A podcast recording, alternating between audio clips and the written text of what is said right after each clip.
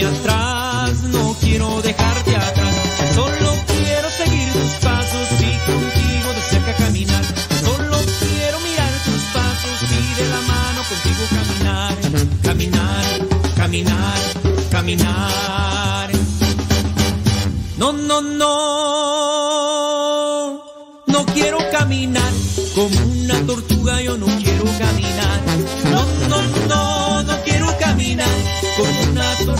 Yo no quiero caminar.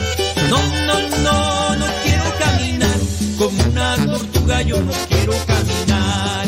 Caminar, caminar, caminar. No, no, no. No quiero correr como un corre camino, yo no quiero correr. No, no, no, no quiero correr como un corre camino, yo no quiero correr. No, no, no, no quiero correr como un corre camino, yo no quiero correr.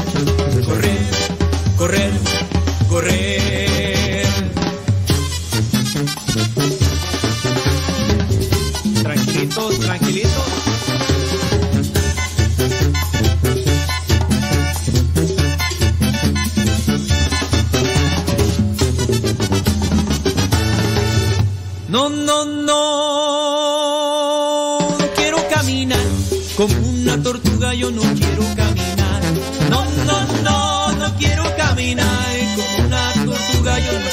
Caminar.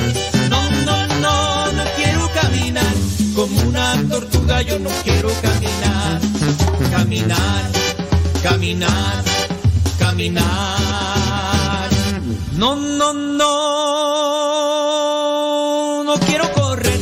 Como corre camino yo no quiero correr. No, no, no, no quiero correr. Como corre camino yo no quiero correr. No, no, no, no correr. Como corre camino yo no quiero correr. Correr, correr, correr.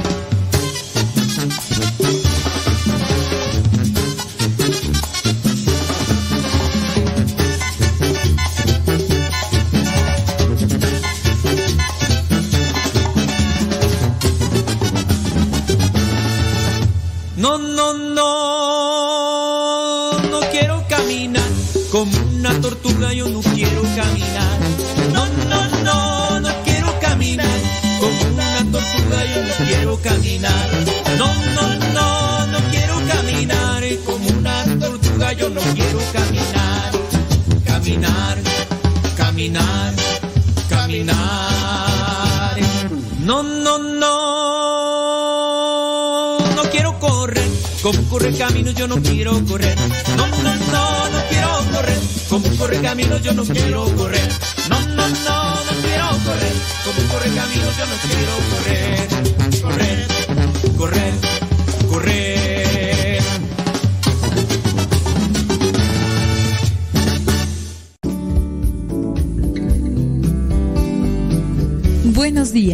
Iniciamos nuestra jornada poniéndonos en manos de nuestro Creador. Pedimos su gracia para enfrentar como hijos suyos cada reto que la vida nos presente, acompañados de María, la dulce Madre que nos invita a proclamar las grandezas del Señor. Camina con nosotros en radiocepa.com, emisora católica de los misioneros servidores de la palabra.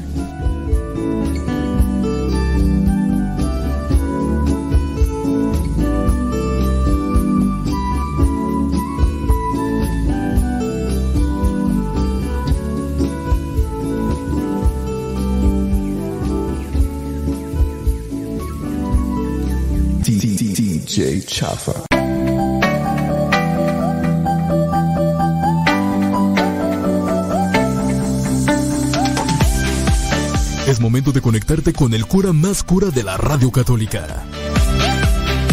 Conoce, diviértete, medita y reflexiona con Modesto Lula al aire. Modesto Lula al aire.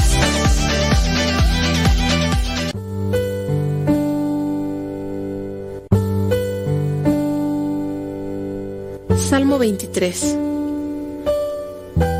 El Señor es mi pastor, nada me falta. En verdes praderas me hace descansar y a las aguas tranquilas me conduce. Me da nuevas fuerzas y me lleva por caminos rectos. Haciendo honor a su nombre. Aunque pase por el más oscuro de los valles, no temeré peligro alguno, porque tú, Señor, estás conmigo. Tu vara y tu bastón me inspiran confianza. Me has preparado un banquete ante los ojos de mis enemigos. Has vertido perfume en mi cabeza y has llenado mi copa a rebosar. Tu bondad y tu amor me acompañan a lo largo de mis días. Y en tu casa, oh Señor, por siempre viviré. Gloria al Padre, al Hijo y al Espíritu Santo, como era en el principio, ahora y siempre, por los siglos de los siglos. Amén.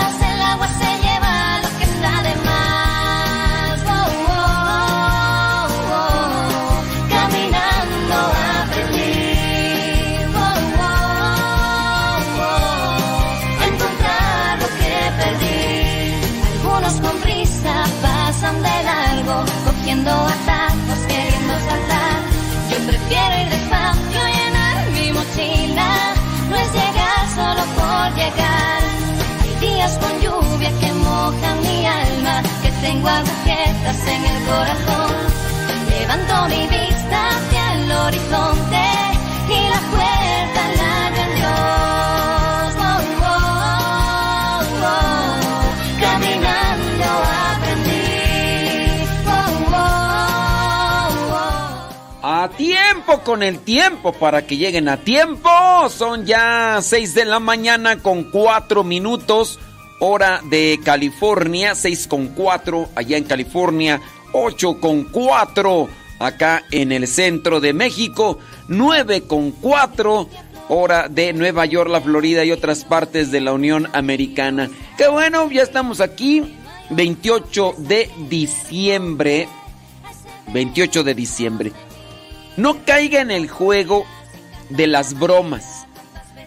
No caiga en esa moda que pues distorsiona lo que es la celebración de este día.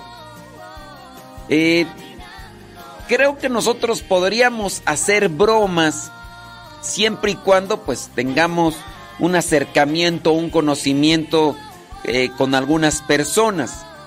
Pero tomar una, una celebración no, no en el regocijo, sino en la reflexión, como lo que es este día 28 de diciembre, día en el que se recuerda a aquellos niños que murieron, que murieron porque un hombre egoísta, un gobernante de, de un gobierno, de un país, eh, tuvo miedo de que le quitaran su puesto y entonces mandó matar a muchos niños menores de dos años.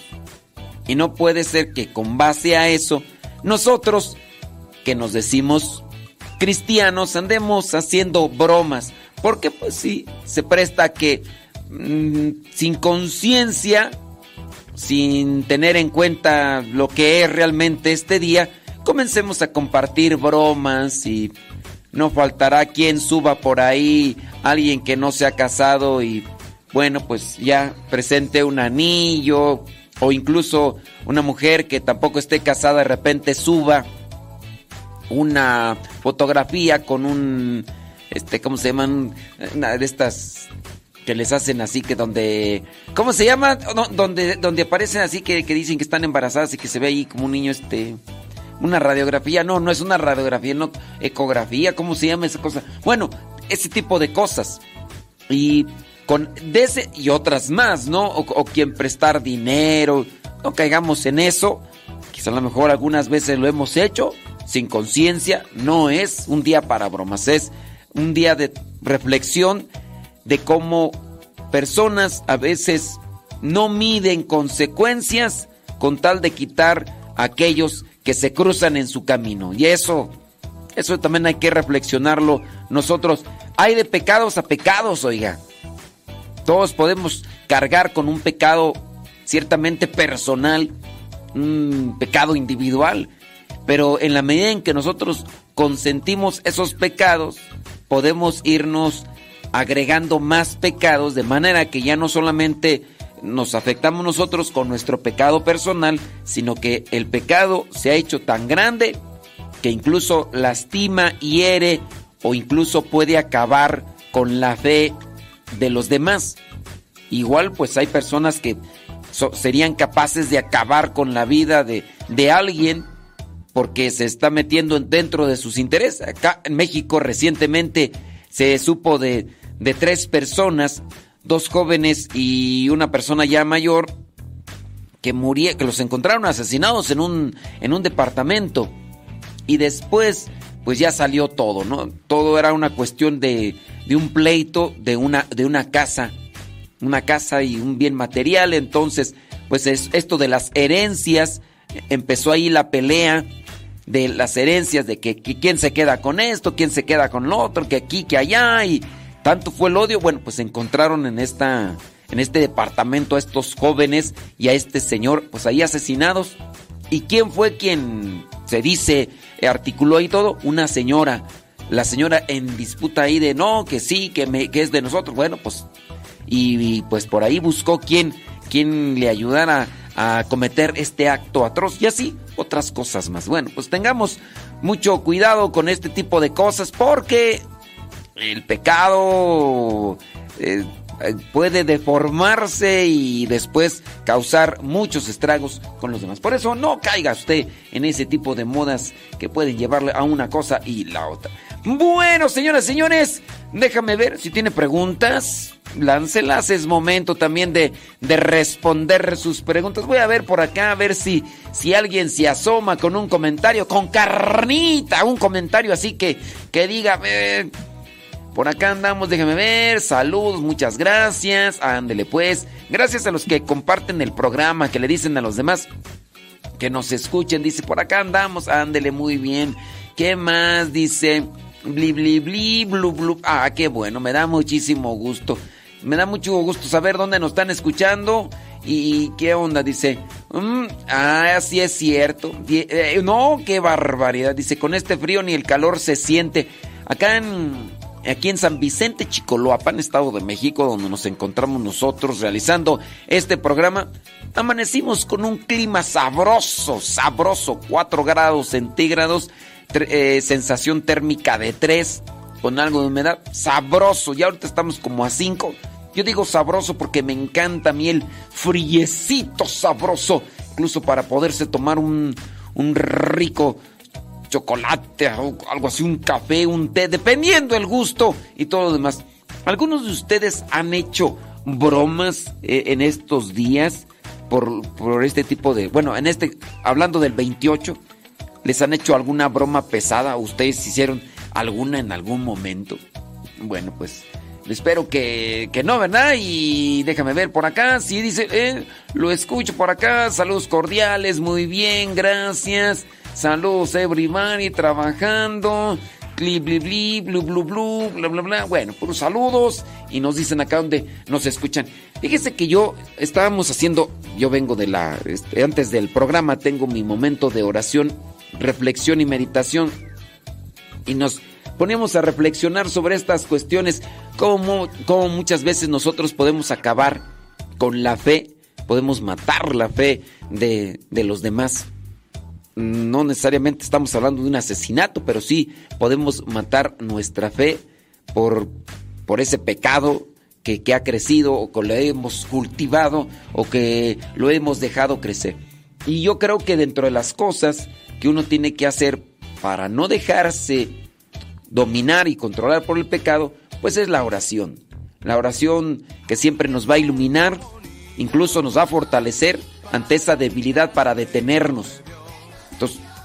Hagamos más oración, que sea de esos propósitos santos de inicio de año, más oración.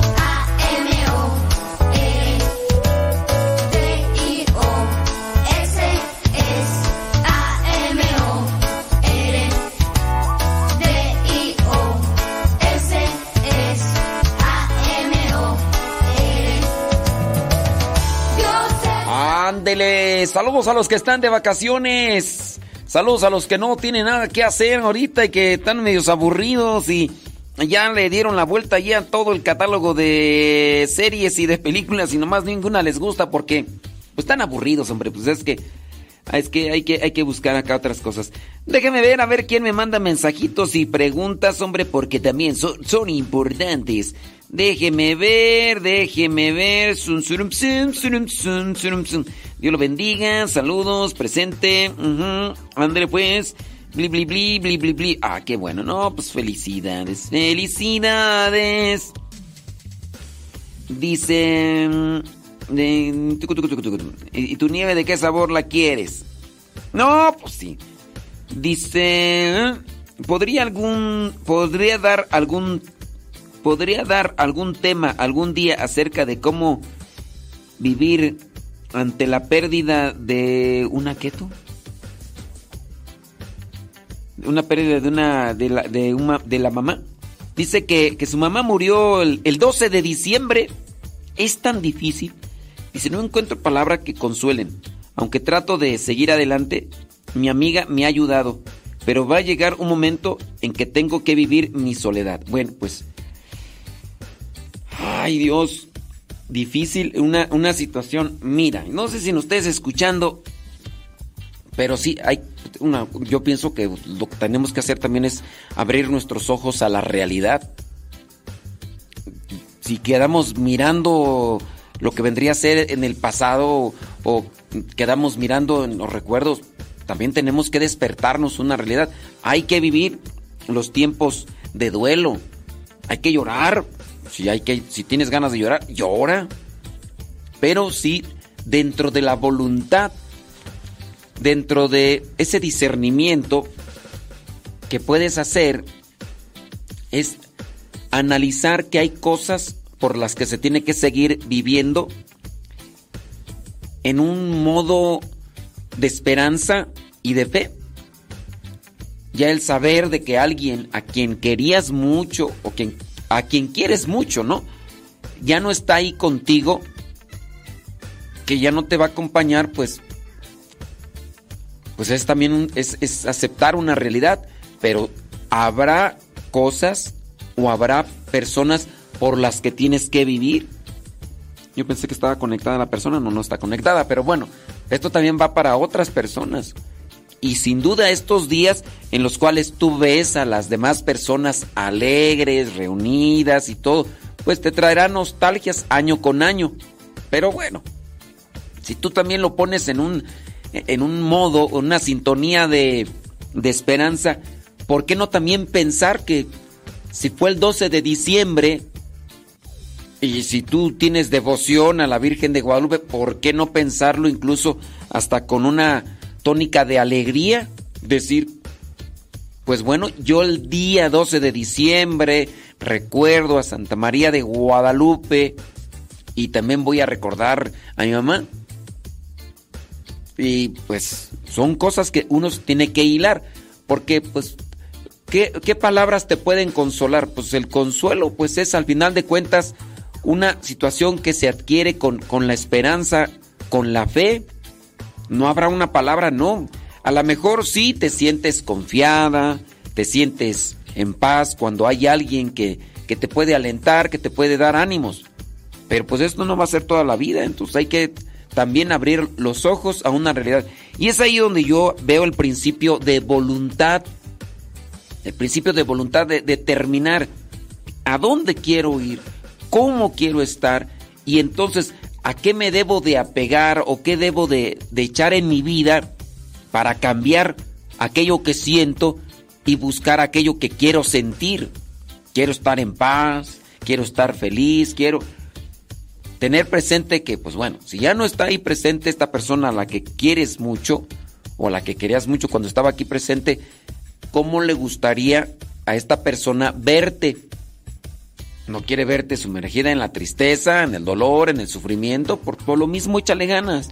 Y si nosotros creemos en la trascendencia y creemos que Dios puede permitir en su modo a las personas que ya se nos han adelantado, las almas que ya se nos han adelantado, les puede permitir a estas almas mirarnos a nosotros, tener también esa esperanza de que puede ser que nos vean y pues obviamente pues yo quiero que me vean contento, feliz y que estoy buscando las cosas incluso para ayudarme y ayudar a, los demás porque tendrás una misión, tendrás un trabajo que realizar, no sé, estás casada o, o tienes tus hijos o tienes alguien más que ayudar. Pues sí, son, son situaciones pues duras, difíciles, tanto el papá o la mamá o un hijo. Yo no sé qué podría ser incluso más complicado, más difícil para una mujer, hablando de una mujer, perder a su mamá o perder a un hijo. Pero igual, situaciones las que se tienen que trabajar. Hay que seguir. No es que ya, ya no tengo el dolor, entonces ya no lo quiero. No, pues son quererlo cuando a la persona cuando estamos en vida. Ya cuando las personas se han adelantado, pues bueno, es una forma también de, de conectarnos con ellos a través de la oración.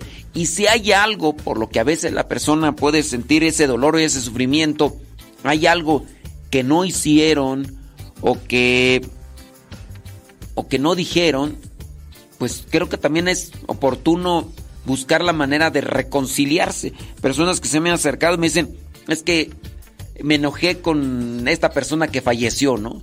Y, traigo ese cargo de conciencia. Bueno, eh, puedes ir ahí al cementerio si es que se encuentra ahí en una tumba o a un nicho. Ciertamente el alma de la persona no va a estar ahí, pero hay algo muy significativo y muy relacionado con lo que fue la persona. Y de, alguna forma, pues podemos conectarnos más en, en el espíritu con esa persona y podemos decirle aquello que queremos decirle, ya sea una disculpa o agradecerle o lo que sea que tengamos ahí que nos está haciendo pasar mal ese momento, porque a veces esa es la situación, ¿no? Que quedó ahí algo pendiente, o no le di mucho amor, o no le ofrecí eh, disculpas, o no le pedí perdón, o no sé, cosas que se tienen que realizar, pues hay que, hay que buscarlas. Bueno, yo pensé que estaba conectada la persona, no está conectada, ni modo, me mandó el mensaje al ratito después, ahí le contesto.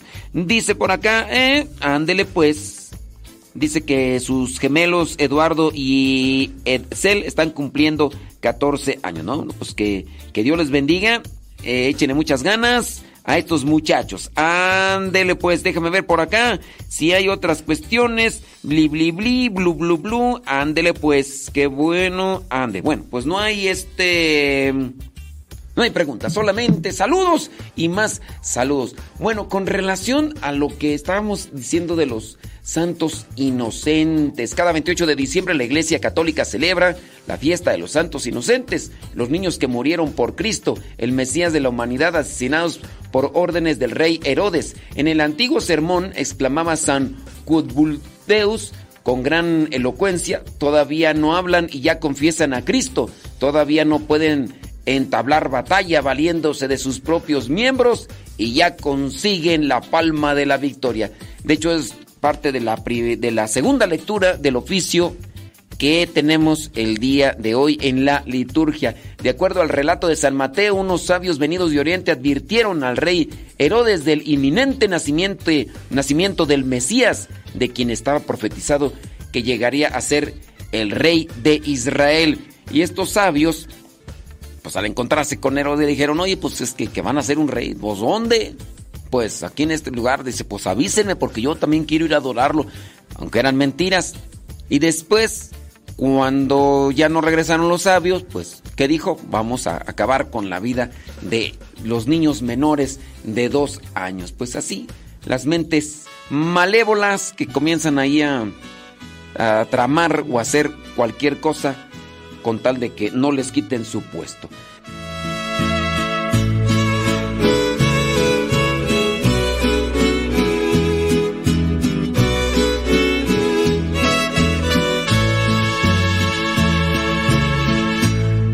Otra vez oré por ti.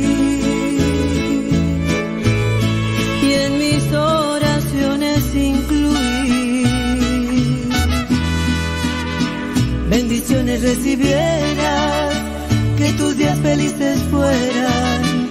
Otra vez oré por ti. Otra vez oré por ti. Si tiene alguna pregunta, algún comentario, puede hacerlo a través del Telegram. ¿Ya descargó Telegram? Dice, me gustó su reflexión al Evangelio, pues he visto y he experimentado en carne propia eso del poder de los grupos de iglesia. Me gustó más esto de la oración. ¿Cuál oración? bueno, pues ahí está. Su mensajito a través del Telegram, arroba cabina radio sepa. Si ustedes ya descargaron, si ustedes ya descargaron el Telegram, si ustedes ya descargaron el Telegram, búsquenos ahí, busquen el canal, porque hay gente que dice, ay, es que, ¿para qué descargué Telegram si ninguno de mis contactos tiene Telegram? Más de alguno a tener, más de alguno a tener, pero el Telegram te sirve para encontrar canales con contenido. Por ejemplo, está nuestro canal, arroba modesto lule. Ahí vas a encontrar, ahorita subimos un montón de villancicos. Vas a encontrar villancicos, subimos todos los días las laudes, las vísperas, las completas, eh, oraciones con imagen, las quitamos y después las ponemos las del siguiente día y así estamos. Entonces vas a encontrar muchas canciones que no vas a encontrar en el YouTube, en Spotify. Son canciones que algunos cantantes nos han compartido y que nos han dicho, si quieren, compártanlas y entonces las podemos subir. Y hay muchas canciones, solamente que tienen que buscarlas. También están las predicaciones y demás. Y también está el canal del Evangelio. Y, pero no solamente son nuestros canales, hay muchísimos canales que tú puedes buscar, ¿no? Dependiendo del contenido que quieras. Eh, está el, el, canal del Evangelio, arroba Evangelio MSP. Arroba Evangelio MSP. Evangelio MSP. Evangelio MSP. Arroba Evangelio MSP. Y ahí vas a encontrar los evangelios desde el 2019. Los evangelios desde el 2019 y pues imagínate. Y las oraciones también ahí están, ¿eh? Las oraciones también ahí las vas a encontrar. Ay, Beatriz Cristóbal, es Beatriz Cristóbal, es que ayer yo dije tu respuesta, nada más que no la escuchaste, yo creo. Sí, ahorita vamos a ver si tenemos tiempo, ¿eh? Ahorita vamos a ver si tenemos tiempo, porque no tenemos tiempo, así que... Ay, Dios mío, santo. Arroba cabina radio sepa. Si tienen por ahí preguntas, láncenlas. Nada más que Beatriz Cristóbal. A Beatriz Cristóbal la vamos a dejar ahí en pausa. Yo creo que de aquí al próximo año lo vamos a, a responder para que. a ver, para que. A ver, para que no se asoma aquí con tiempo. Ey. Efectivamente. Saludos ahí a los que se asoman ahí. Que la fuerza de Jesús en ti está. Que su espíritu está contigo. Te fortalecerá tu amigo. Y la herida pronto él la sanará.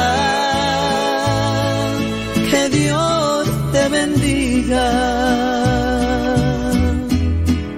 Que Dios te bendiga.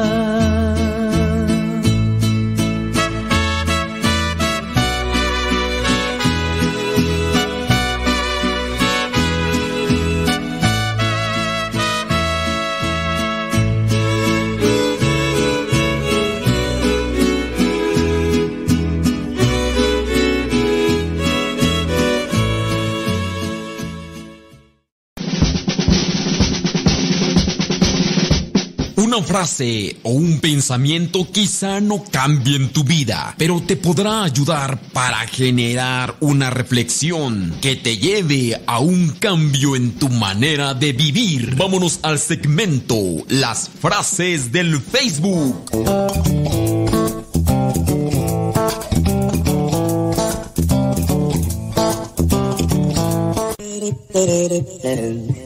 31 minutos después de la hora, 31 minutos después de la hora en este día, mi, mi, mi, mi, mi, mi, mi, mi, miércoles 28 de diciembre.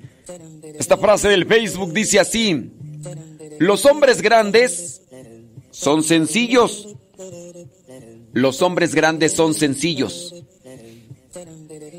Los mediocres son complicados.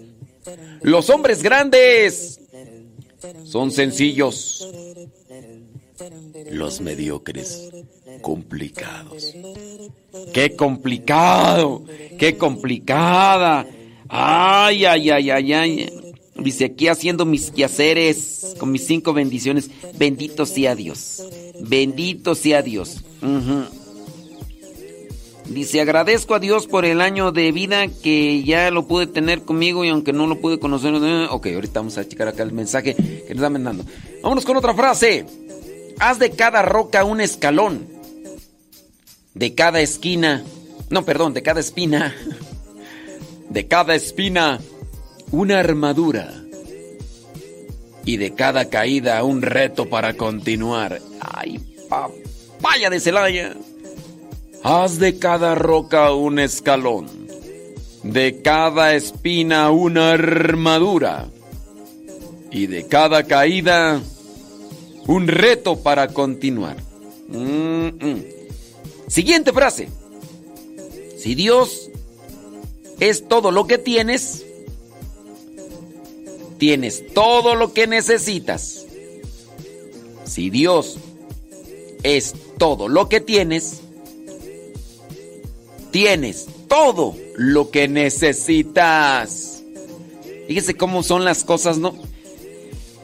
Eh, yo estaba ahí a punto de ir a hacer oración, entonces había una persona a la que conozco más o menos, este, tanto así que hasta me pidió que celebrara la misa donde esta persona se casó. Digo, tenemos un acercamiento, un conocimiento, y yo ya me disponía para hacer mi oración. Y entonces cuando llegué a la capilla, tomé una foto ahí al Santísimo y me vino a la mente esta persona. Le dije, no sé por qué, pero le mando una foto a la persona en la que pensé y le digo, pues te voy a tener presente en mi oración.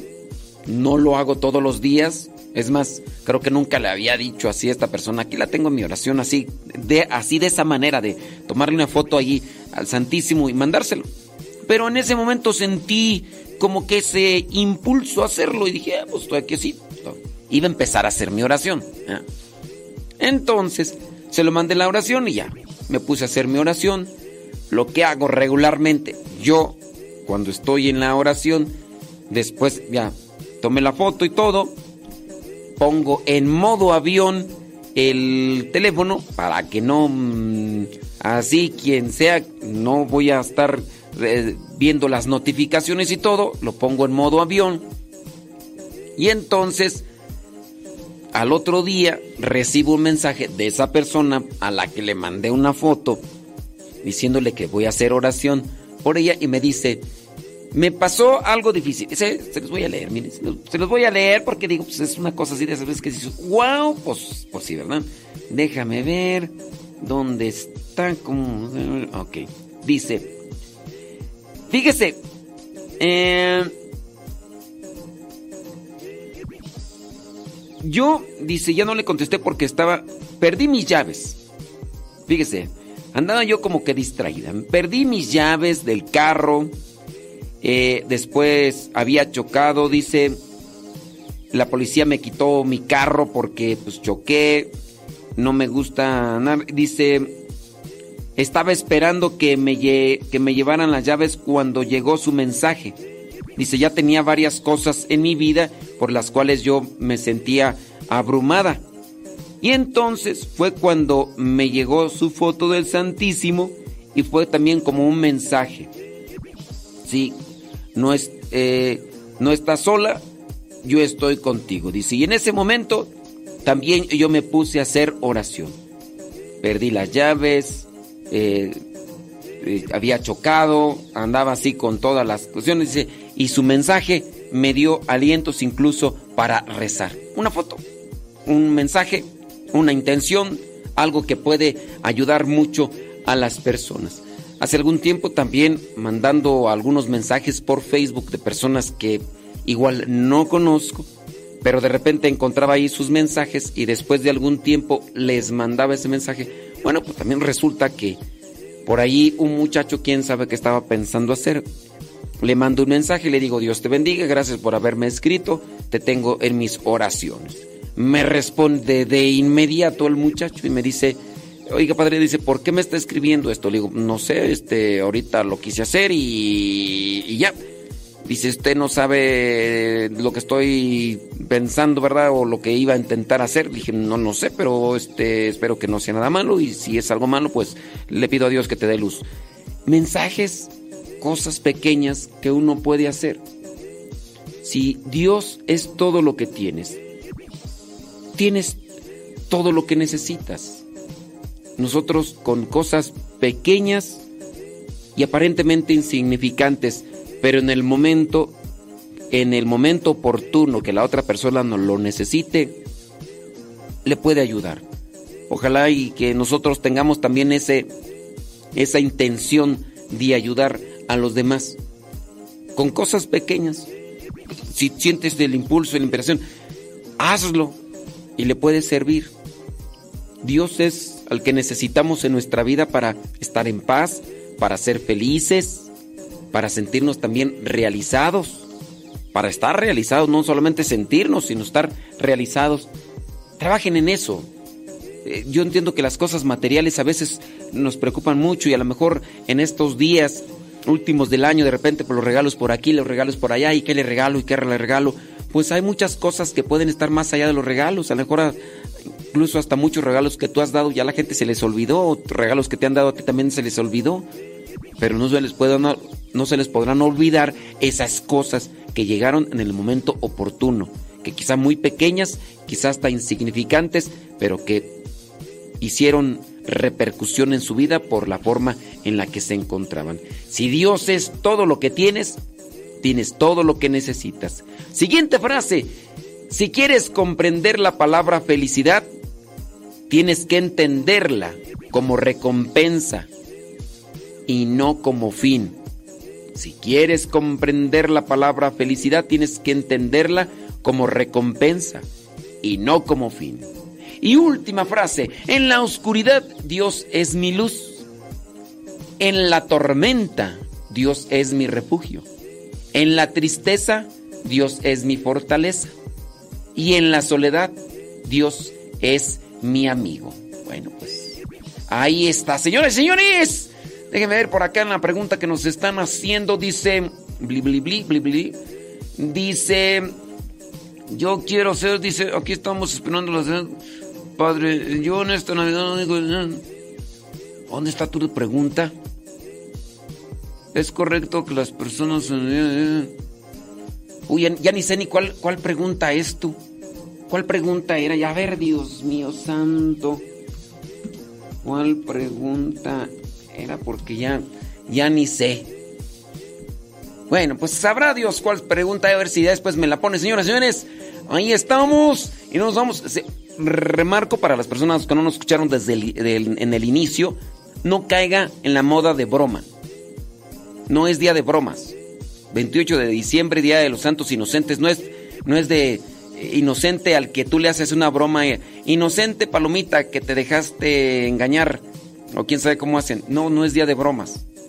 Y algunos, incluso por ahí yo miraba ahí una señora que pertenece a un coro eh, ahí de la iglesia y, compartiendo bromas ya.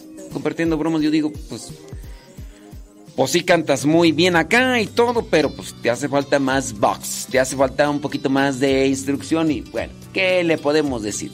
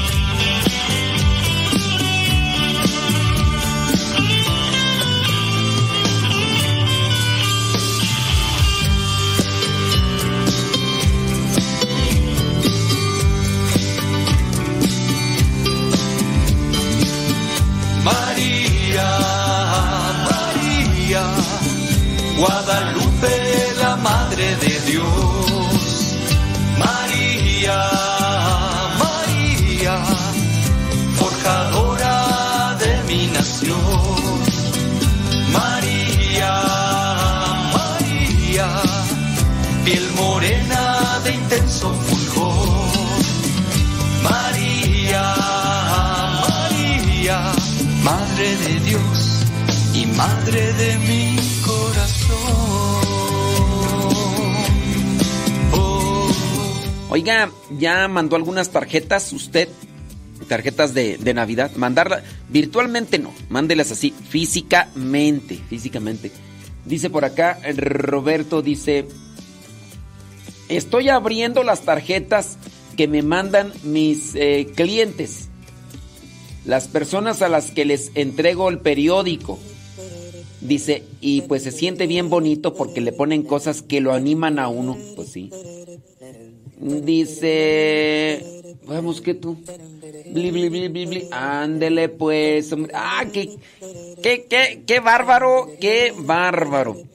Sí, sí, ya, ya, te, ya te habíamos contestado, Beatriz Cristóbal. Sí, es que Beatriz Cristóbal quiere que repitamos nuevamente. Mejor escucha la grabación. Mejor escucha ahí la grabación porque ahí sí nos desplayamos más a tus dos preguntas, Beatriz Cristóbal. Sí, pues es que es lo malo, Beatriz. Nos hiciste la pregunta y después vas y le mueves allá los, al labio a los frijoles, o allá, vas a ir allá al cambiarle el pañal al niño ya no nos escuchas y, y luego pues quieres que vuelva, vamos a, mejor ahí escucha la grabación, ¿eh? Ándale, Dios te bendiga, ¿eh? Ándale, sí. Gracias. Gracias. Esa es la ventaja, ¿no? Del, quedan ahí grabados los programas y ya, si tú tienes esa necesidad de volver a escuchar eso, pues ya. Bueno, decíamos ese rato que es 28 de diciembre. No es día de bromas, no es día de andar ahí colocando cosas en las... Ahora, también nosotros no seamos tan fuertes, tan hirientes con las personas que pudieran estar haciendo esto, porque en este caso puede ser que no tengamos el, el mismo conocimiento, la misma evangelización y seamos a veces muy drásticos, muy rudos. Los rudos, los rudos, los rudos. O seamos así muy hirientes. Puede ser. Entonces también seamos pacientes y en cierto modo comprensivos.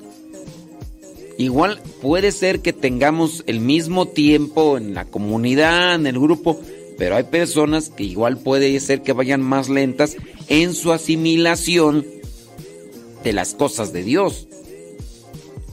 El humor es bueno, sí. Eh, es un ingrediente importante de nuestra vida, para nuestra salud mental y nuestra relación con otras personas.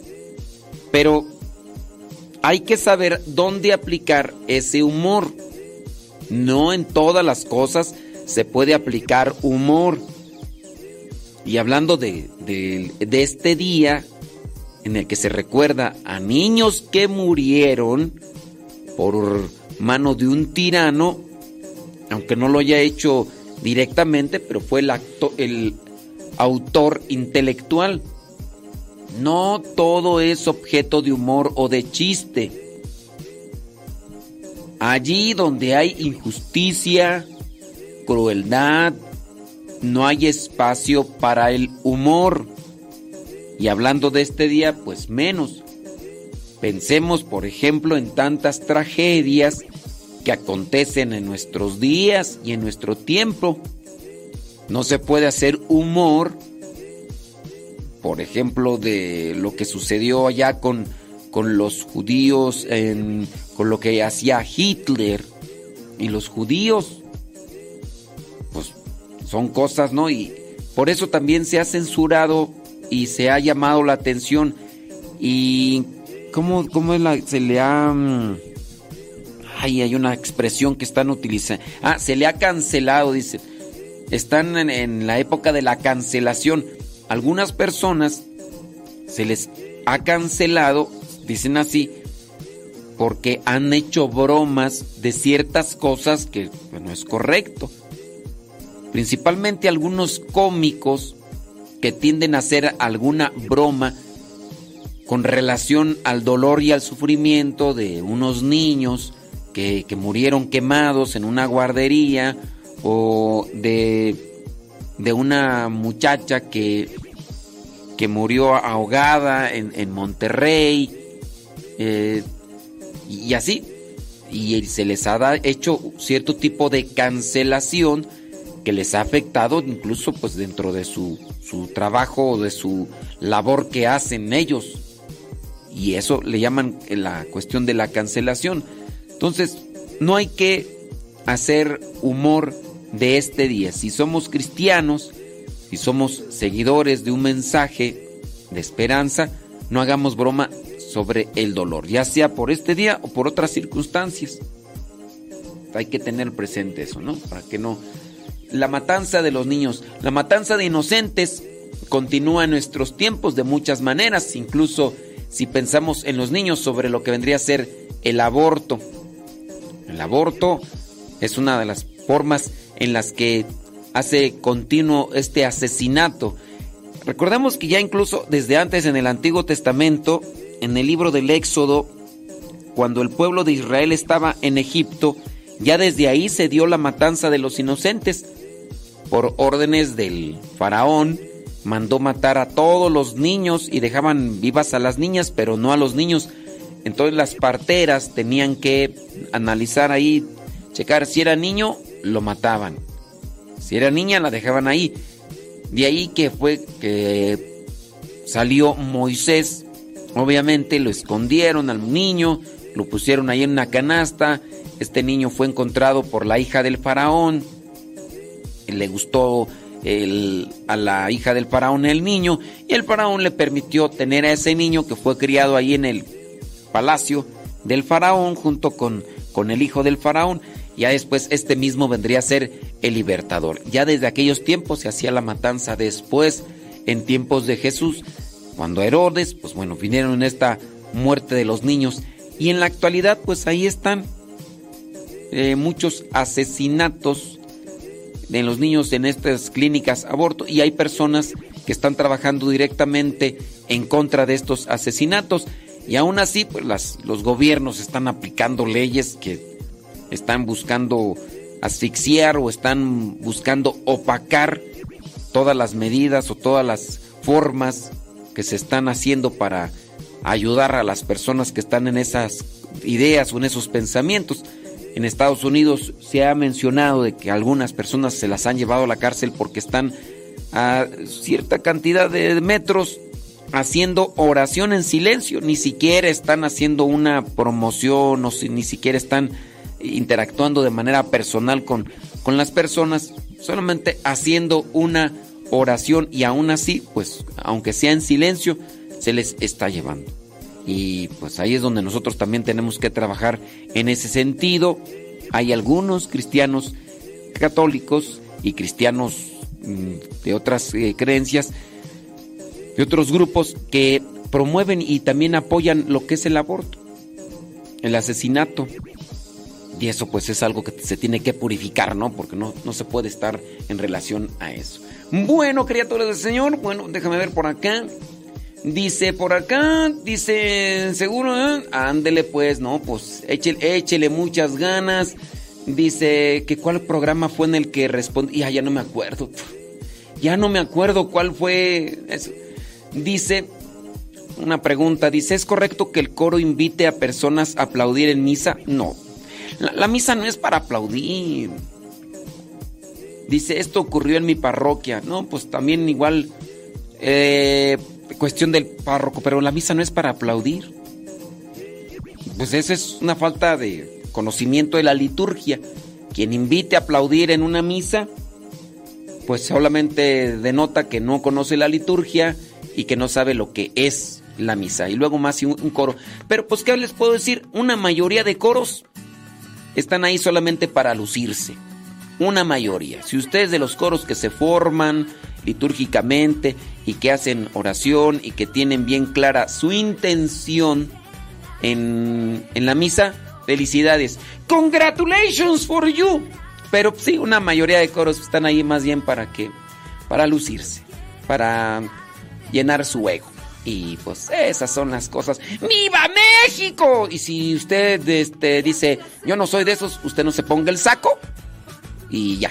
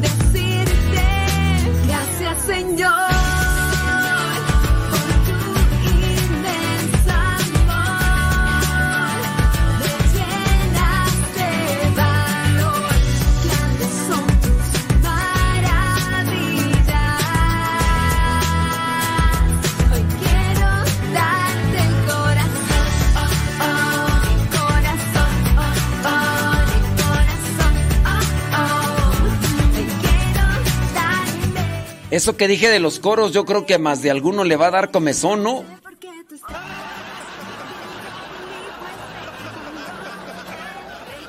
Pero sí, es que una mayoría de coros, eso es lo que yo veo. Una mayoría de coros andan así más por la calle de la amargura que nada. No, y les dices, y les dices, y, y hay algunos que ya tienen sus añitos. Y ahí el problema está cuando ya tienen sus añitos y piensan que por los años que tienen de estar en el coro ya les da conocimiento. Y no, el conocimiento viene por la formación, por el estudio que se tiene y no tanto pues de la permanencia cantando. Sí, no, yo veo unos... Yo, yo, yo eso es lo que veo. Digo, pues yo a lo mejor no tengo tanta experiencia como usted porque voy a decir usted, ¡ay, no es cierto! No, no es cierto. Eso que, eso que, que dice, no es cierto. No es cierto eso, porque nosotros sí nos... Sí, no, pues puede ser, pero yo, pues así como veo las cosas, pues es que muchos están así. Y digo, y esto no es para que se sientan y digan, ay, entonces yo ya no vuelvo a cantar en tu misa. Ya no vuelvo a cantar en tu misa porque tú nos, tú generalizas. No, yo no dije todos. Dije muchos, pero no, no todos. ¿eh? ¿Ok? Ok, ok, all, right, all right, all right.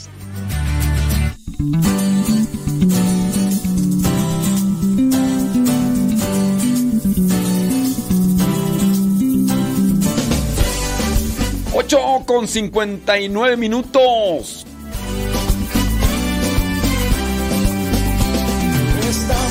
Reunidos pidiendo que mandes que envíes el cielo, que nos reavives hoy, tu espíritu renueve el corazón. Es tiempo que riegues los campos, que podes que envíes del cielo, torrentes de amor que inunde el corazón y todos los desiertos beban hoy. Manda, Señor, de tu corazón torrentes de amor que inunde mi alma hoy. Manda, Señor. Dice Rafael Chavarría, dice, padre, si es cierto eso que dice usted. Dice, y, y si uno llega y les dice que están equivocados, se enojan. Dice, yo por eso ya mejor no les digo nada. Mira, Rafael, si no, a mí no me hacen caso. Si a mí no me hacen caso, ¿tú crees que a ti te van a hacer caso?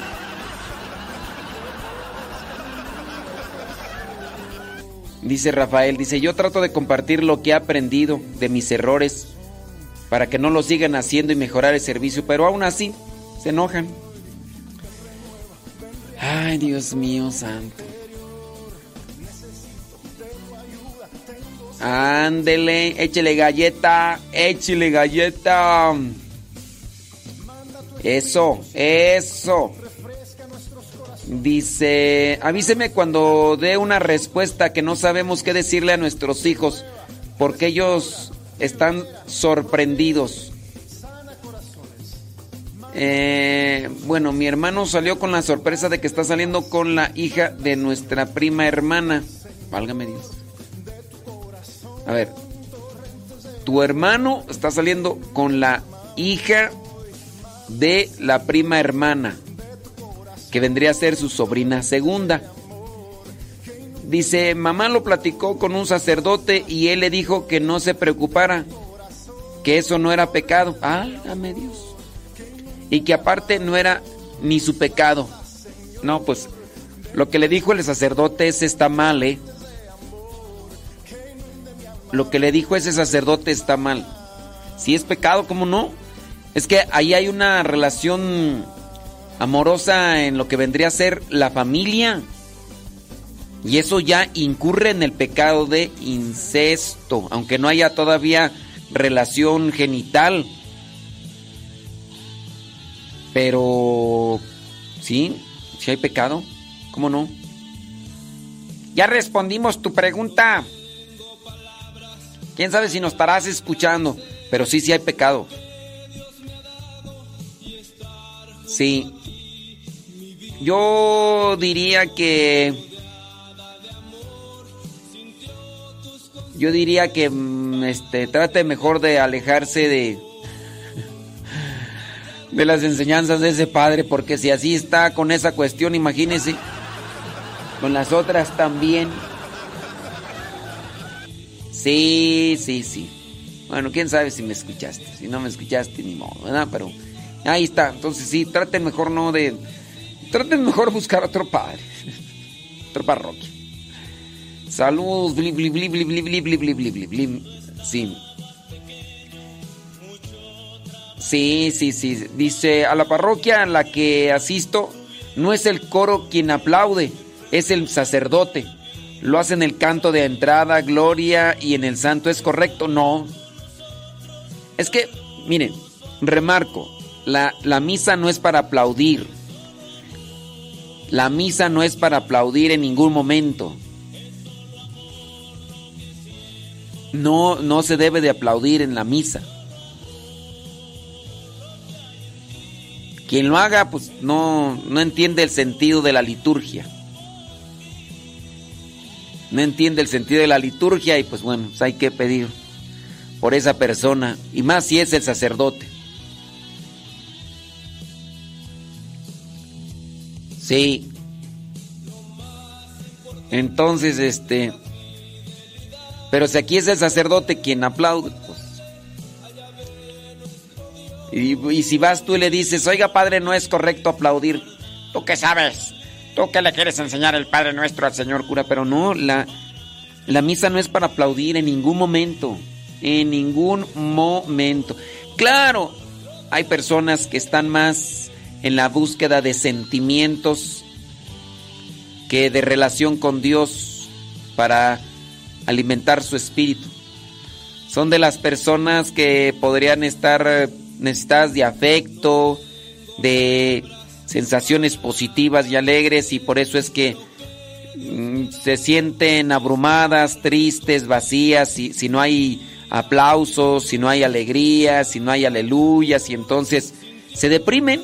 Yo podría decir que son eh, personas con depresión espiritual y por eso tienen que estar aplaudiendo incluso hasta en la misa cuando no sería correcto porque pues como sufren de una, de, una eh, una depresión espiritual, pues por eso tienen que aplaudir hasta en la misa. Es mi opinión.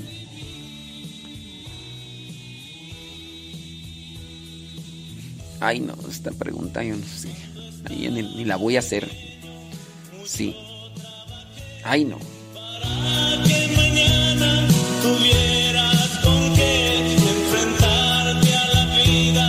Sabía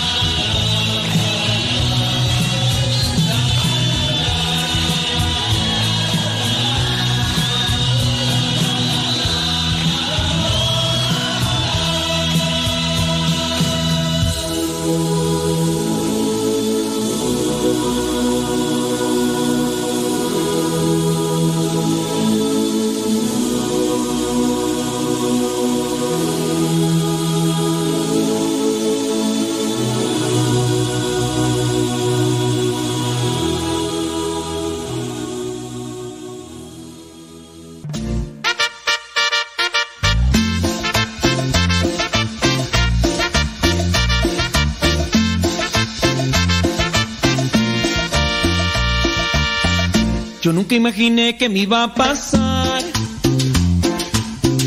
al aceptar la invitación. Era un retiro de conversión. Desde ese día todo cambió. Ciego y sordo vivía yo, muy alejado de mi Señor.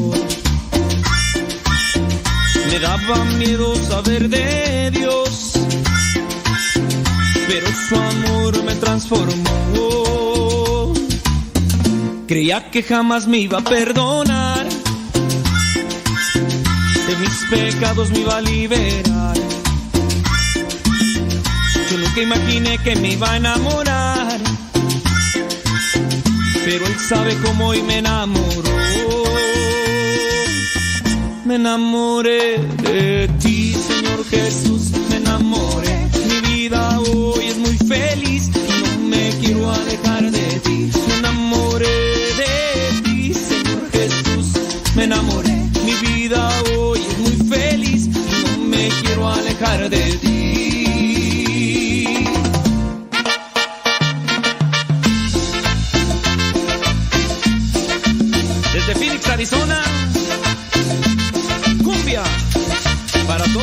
Y para alabar al Señor.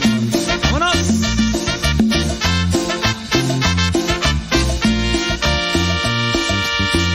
Creía que jamás me iba a perdonar,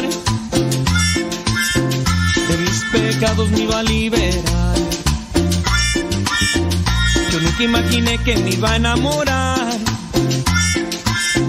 pero él sabe cómo hoy me enamoró. Me enamoré de ti, Señor Jesús, me enamoré. Mi vida hoy es muy feliz no me quiero alejar de ti. Me enamoré de ti, Señor Jesús, me enamoré. Mi vida hoy es muy feliz y no me quiero alejar de ti.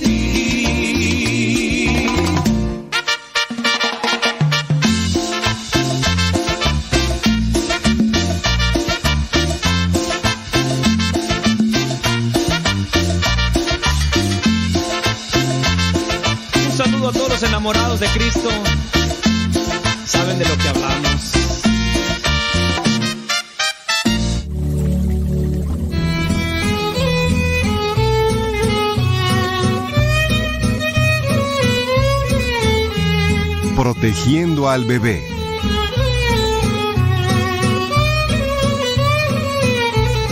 Una mala noticia llegó de improviso al pueblo donde vivían Eleazar y Teresa. Dicen que en los poblados cercanos hay un virus que está ocasionando la muerte de muchos niños. La noticia se regó como pólvora y pronto llegó a oídos de Eleazar. Él la comunicó a su esposa. Estoy muy preocupado porque nuestro hijo está en peligro. El recién nacido era lo más importante para la pareja, porque había cambiado profundamente su vida.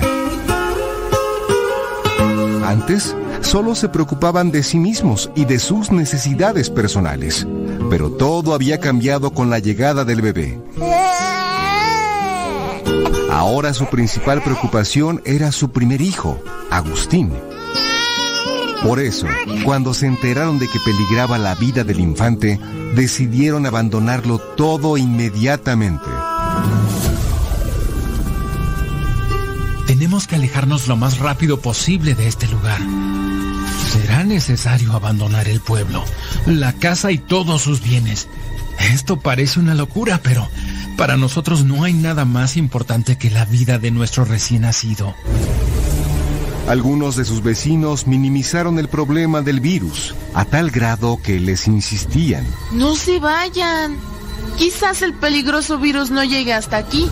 Otros les daban diversas razones para no abandonar el lugar. Si dejan este pueblo tendrán que enfrentar muchos problemas y peligros. Serán extraños en tierras lejanas y difícilmente encontrarán casa y empleo. Eleazar y Teresa prefirieron no hacer caso a ningún comentario. Aunque sabían que las cosas serían difíciles, decidieron salir del pueblo lo más pronto posible. No podemos esperar y arriesgarnos a que nuestro Agustincito se contagie. Solo podremos llevar lo estrictamente necesario. Teresa estuvo de acuerdo, pero le preguntó a su esposo. ¿Cuándo regresaremos? Él, con voz firme, le contestó. No lo sé. Solo hasta que nuestro hijo no corra ningún peligro. ¿Tienes miedo? Ella le dijo con franqueza. Sí, tengo mucho miedo. Pero tengo más miedo de que algo malo le suceda a nuestro hijo. Eleazar la abrazó para consolarla y le dijo con sinceridad. Te confieso que yo también tengo mucho miedo. Pero si confiamos en Dios, saldremos adelante. Teresa se sintió reconfortada y preguntó. ¿A dónde iremos? Mientras colocaba algunas cosas sobre un humilde burrito, Eleazar le informó. Vamos hacia el norte. El pueblo más seguro está al otro lado de la frontera. Ahí buscaré trabajo. Estoy dispuesto a chambear en lo que sea, con tal de protegerte a ti y a nuestro pequeño. Se despidieron del pueblo y comenzaron el largo viaje. Mientras se alejaban de su tierra y de su gente, la joven madre derramó lágrimas en silencio. Durante el trayecto padecieron sed, hambre y frío. Después de un largo recorrido, Eleazar descubrió la frontera y le hizo saber a su esposa que estaban cerca del país vecino. Entonces ella le comentó.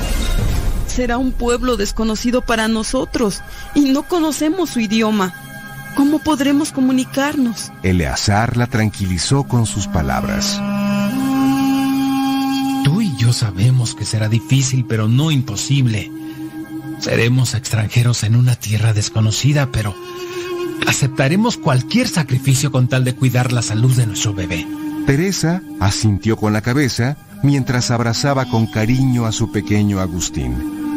La nueva tierra los recibió con desprecio. Les fue difícil encontrar alojamiento, trabajo y alimento. Tuvieron que trabajar el doble para conseguir menos de lo que tenían antes, pero la seguridad del niño era su aliciente y su alegría. Después de algunos meses, regresaron a su querido pueblo. Por fin volveremos a nuestro pueblo. Lamentablemente ahí se encontraron con malas noticias. Algunas de las personas que habían intentado convencerlos para que no abandonaran su tierra fueron alcanzadas por el virus mortal. Muchos padres habían perdido a sus hijos y sus ojos estaban cansados de tanto llorar. Una de aquellas madres doloridas les confesó. Por negligencia ocasionamos nuestra propia tristeza. Pusimos más atención en nuestra casa y en nuestros objetos que en el cuidado de nuestros hijos. Y ahora sufrimos por nuestro error. Ni la posesión de una casa ni todos nuestros bienes podrán llenar el vacío que nos dejó la muerte de nuestros hijos. Otro hombre que vestía de luto también les manifestó su dolor. Muy tarde comprendí que los padres de familia debemos pensar primero en el bienestar de nuestros pequeños. El hombre reconoció la valentía de Eleazar y su esposa y les dijo, Ustedes no tuvieron miedo en afrontar situaciones difíciles. Ahora tienen la mejor recompensa a sus sacrificios, la salud y la vida de su hijo. La mujer que había perdido a sus hijos le preguntó a Teresa. ¿En quién se inspiraron para dejarlo todo por su hijo? Nuestro ejemplo siempre han sido San José y la Virgen María. Ellos cruzaron el desierto y afrontaron miles de peligros en un país extraño para proteger a su hijo de la matanza del rey Herodes. Por él enfrentaron valientemente todos los obstáculos que la vida les presentó. Ellos nunca dejaron de confiar en Dios. Por eso, la Sagrada Familia es el mejor ejemplo para todas las familias. Como si el pequeño Agustín hubiera entendido aquellas palabras, sonrió en su cuna ante la admiración de todos. El gallo se me desveló, no hay camisa que combine con mi triste pantalón. Se han escondido las llaves, no me puedo ir. Un cereal se me ha antojado, más la leche huele mal. La lluvia me recibe sin paraguas, me echo a andar. La cama me espera y otro día más. Otro día más. Cuán especial.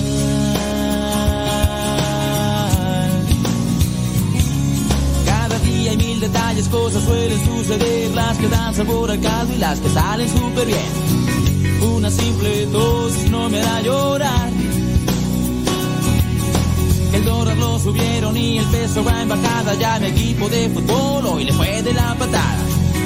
Gracias al Padre por esto y mucho más. Otro día más.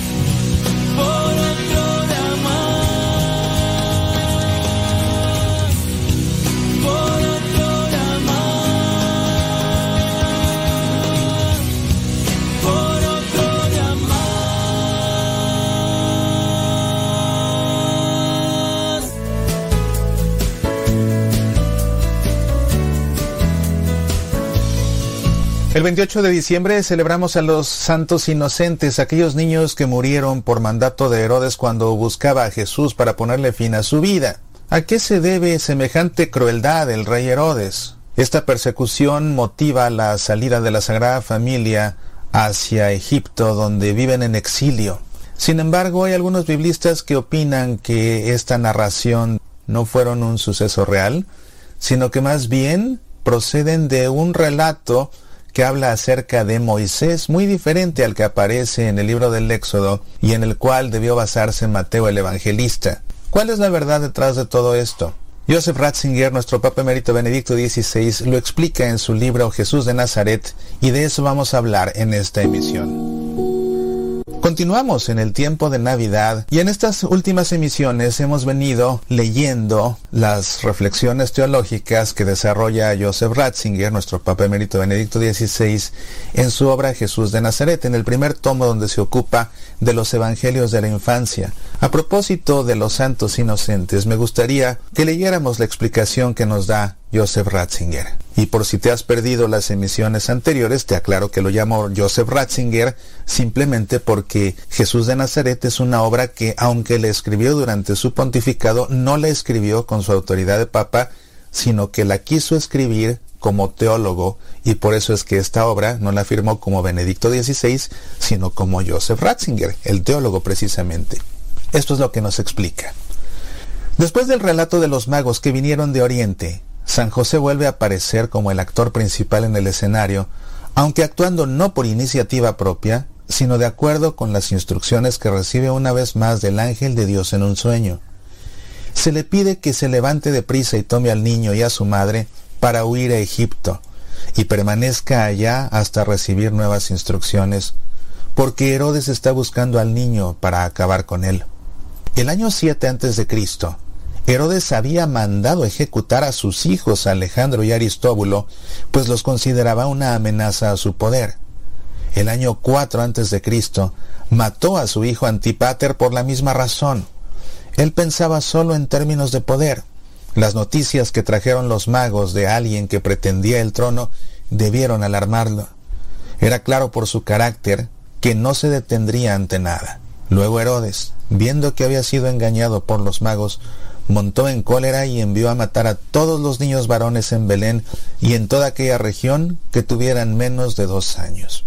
Es cierto que no tenemos registros de este evento en fuentes distintas a la Biblia.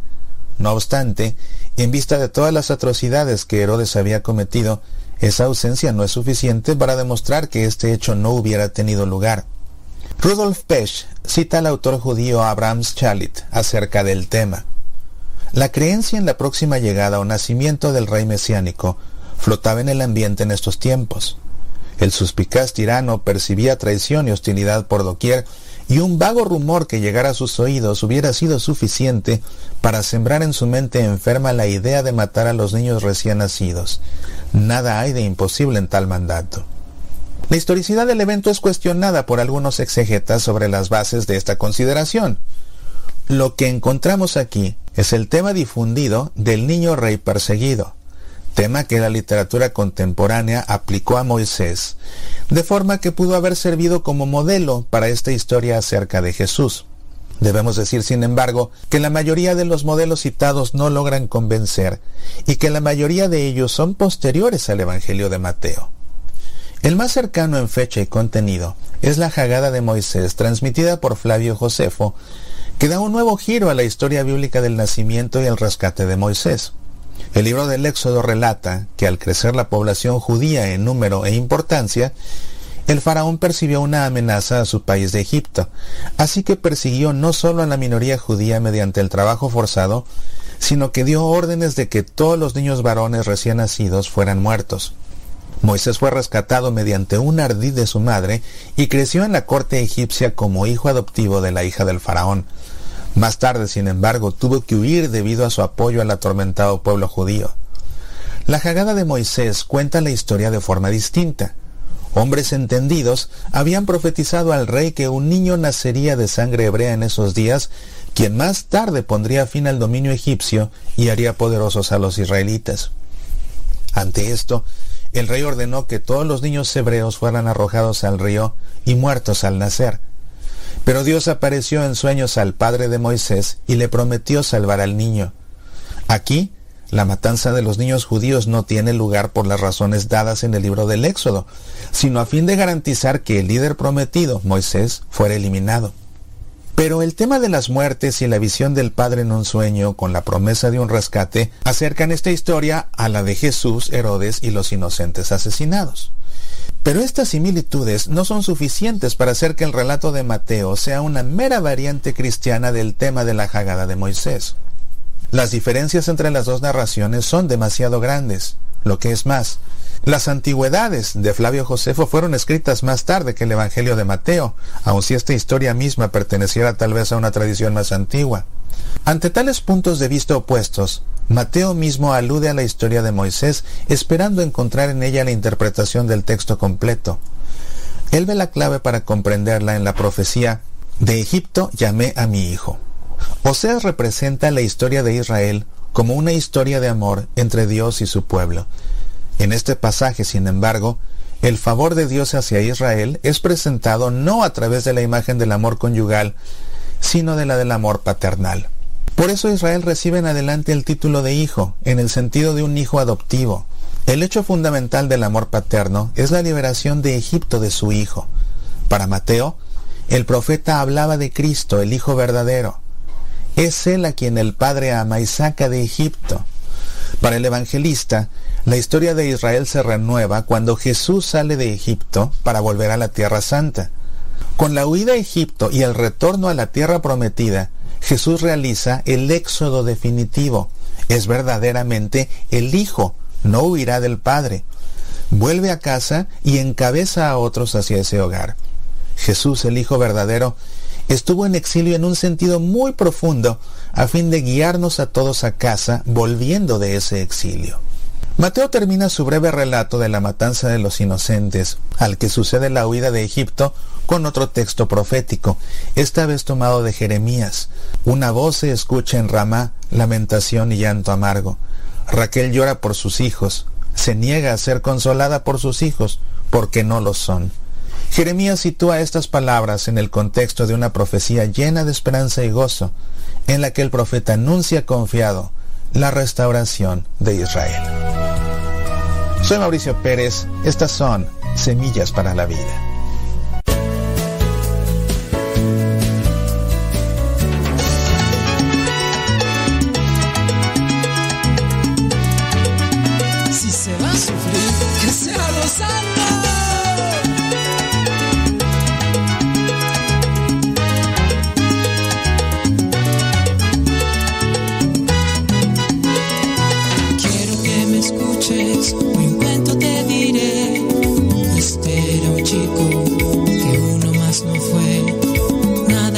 En especial había en toda su vida, solo que él se hizo de sus fallas y caídas. Predicaba con su vida, él hablaba, todo él repetía. Seamos sal y no saliva, la gente lo ignoraba, sus amigos de él huían, que se habrá creído el loco, un santo de capillita. Ja, ja, ja. Por donde anduviera, era todo un problema, siempre encaraba el egoísmo indiferencia.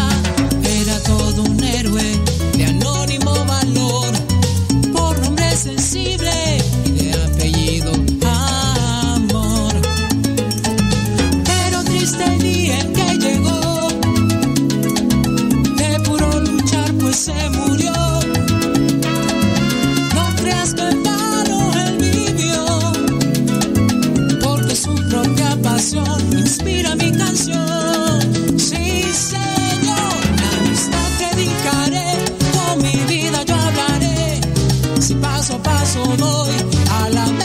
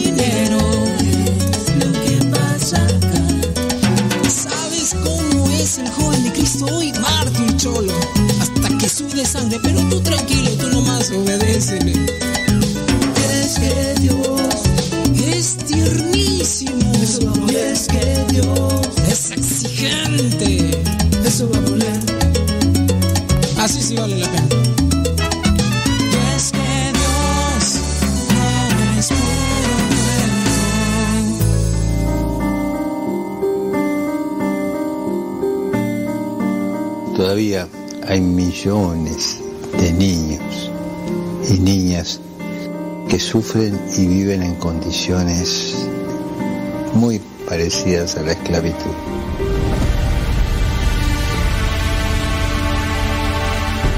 No son números, son seres humanos con un nombre, con un rostro propio, con una identidad que Dios les ha dado. Demasiadas veces olvidamos nuestra responsabilidad y cerramos los ojos ante la explotación de estos niños que no tienen derecho ni a jugar, ni a estudiar, ni a soñar, ni siquiera tienen el calor de una familia.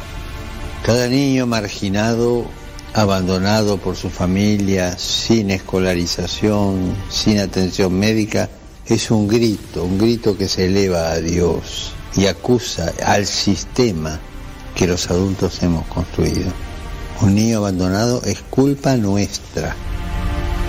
No podemos permitir más que se sientan solos y abandonados. Necesitan poder recibir una educación y sentir el amor de una familia para saber que Dios no los olvida. Recemos para que los niños y niñas que sufren, los que viven en las calles, las víctimas de las guerras y los huérfanos, puedan acceder a la educación y redescubrir el afecto de una familia.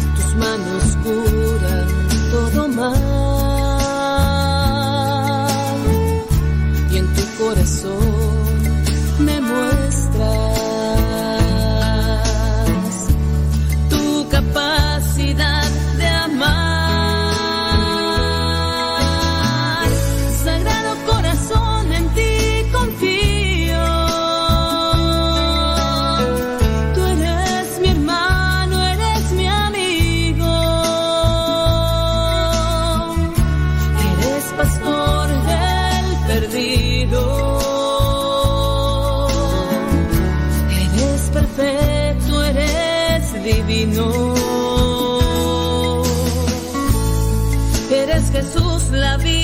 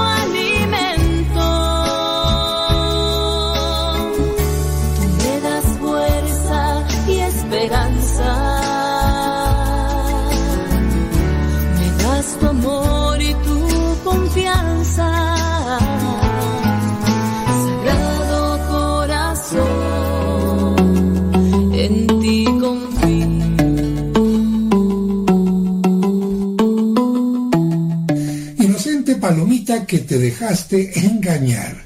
Seguramente que tú, así como yo, escuchamos cuando éramos pequeños esta cantaleta, cuando alguien nos pedía algo prestado y nos lo quitaba y nos llenábamos un poquito de, de vergüenza, de coraje, de tristeza porque nos habían engañado. Precisamente el día 28 de diciembre, Día de los Inocentes, es día también Día de las Inocentadas. Y permíteme explicarte cómo es que dos cosas tan totalmente distintas conviven. Comienzo hablando primero de las inocentadas. Fíjate que especialmente en la Europa de la Edad Media, entre los días 26 de diciembre y el 31 de diciembre, que era ya el final del año, la gente no tenía un trabajo ordinario. Incluso los reyes, los obispos, los sacerdotes, todo mundo se tomaba un poco de descanso y el pueblo, pues aburrido, el pueblo con ociosidad, buscaba la manera de divertirse y entonces empezaron a hacer todo tipo de travesuras. Alguien ocupaba el papel del rey inventando leyes absurdas, alguien se hacía pasar por sacerdote u obispo haciendo también cosas absurdas, esto por supuesto con disfraces, con máscaras, y a este tiempo se le empezó a llamar la fiesta de los locos. Incluso esta obra del jorobado de Nuestra Señora de París tiene un momento así donde Esmeralda está en este ambiente de la fiesta de los locos, donde todo mundo se burla de todo mundo. Esta fiesta de los locos lamentablemente llegó a tener tantos excesos que Felipe II, el hijo de Carlos V, mandó prohibirlas, porque incluso se cometían delitos y hasta asesinatos bajo una máscara y esto no era correcto.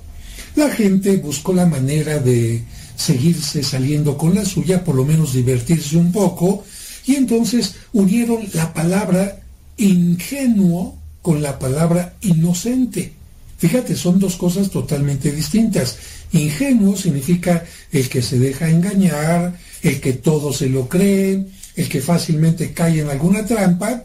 En cambio, inocente significa el que no hace daño a nadie.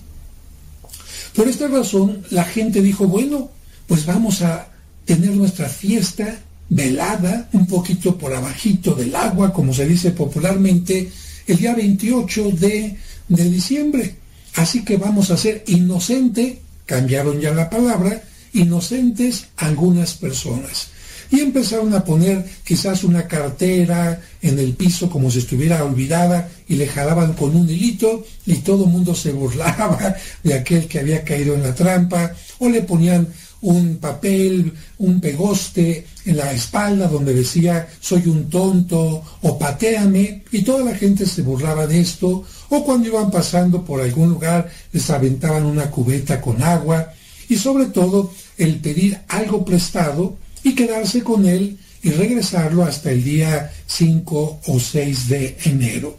De tal manera que así es como surgieron las, las inocentadas. La gente tratando de recordar lo que había pasado con, con Herodes, de lo que vamos a hablar más adelante, inventó la cantaleta en España. Herodes mandó a Pilato, Pilato mandó a su gente, y el que presta este día es un inocente. Cuando esta costumbre llegó a México, la cantaleta cambió por Inocente Palomita que te dejaste engañar, hoy por ser Día de los Inocentes no te lo vuelvo a regresar. Y de esta manera, desde hace mucho tiempo, no faltan las bromas en este día, las carátulas falsas en los periódicos, las noticias también con alguna broma y sobre todo esta parte de pedir prestado en lo que lamentablemente algunas personas, como se dice popularmente, se mandan, son demasiado fuertes en sus bromas y esto no es correcto hacerlo. Ahora, yo escucho a lo lejos en este momento el- una sirena de una ambulancia y cambio de tema. ¿Por qué? Porque la palabra inocente significa aquel que sufre por la maldad, por el egoísmo, por el odio, por la soberbia de otra persona. Y precisamente el 28 de diciembre, en el santoral, en el calendario litúrgico, se recuerda lo que nos dice el capítulo 2 del Evangelio de San Mateo. ¿Tú te acuerdas? Este capítulo nos menciona que unos magos, unos sabios de Oriente, vienen siguiendo una luz. Yo diría que más que una estrella, sería la luz de su interior, porque Dios siempre habla a nuestro interior. De nada sirve que tengamos una estrella por fuera si por dentro no tra- tratamos de encontrar también esa luz. Y estos magos, como han escuchado que ha nacido el rey de los judíos, pues piensan, ah caray, ¿dónde está la ciudad más importante de los judíos? Jerusalén. ¿Dónde está el palacio del rey de los judíos? En Jerusalén.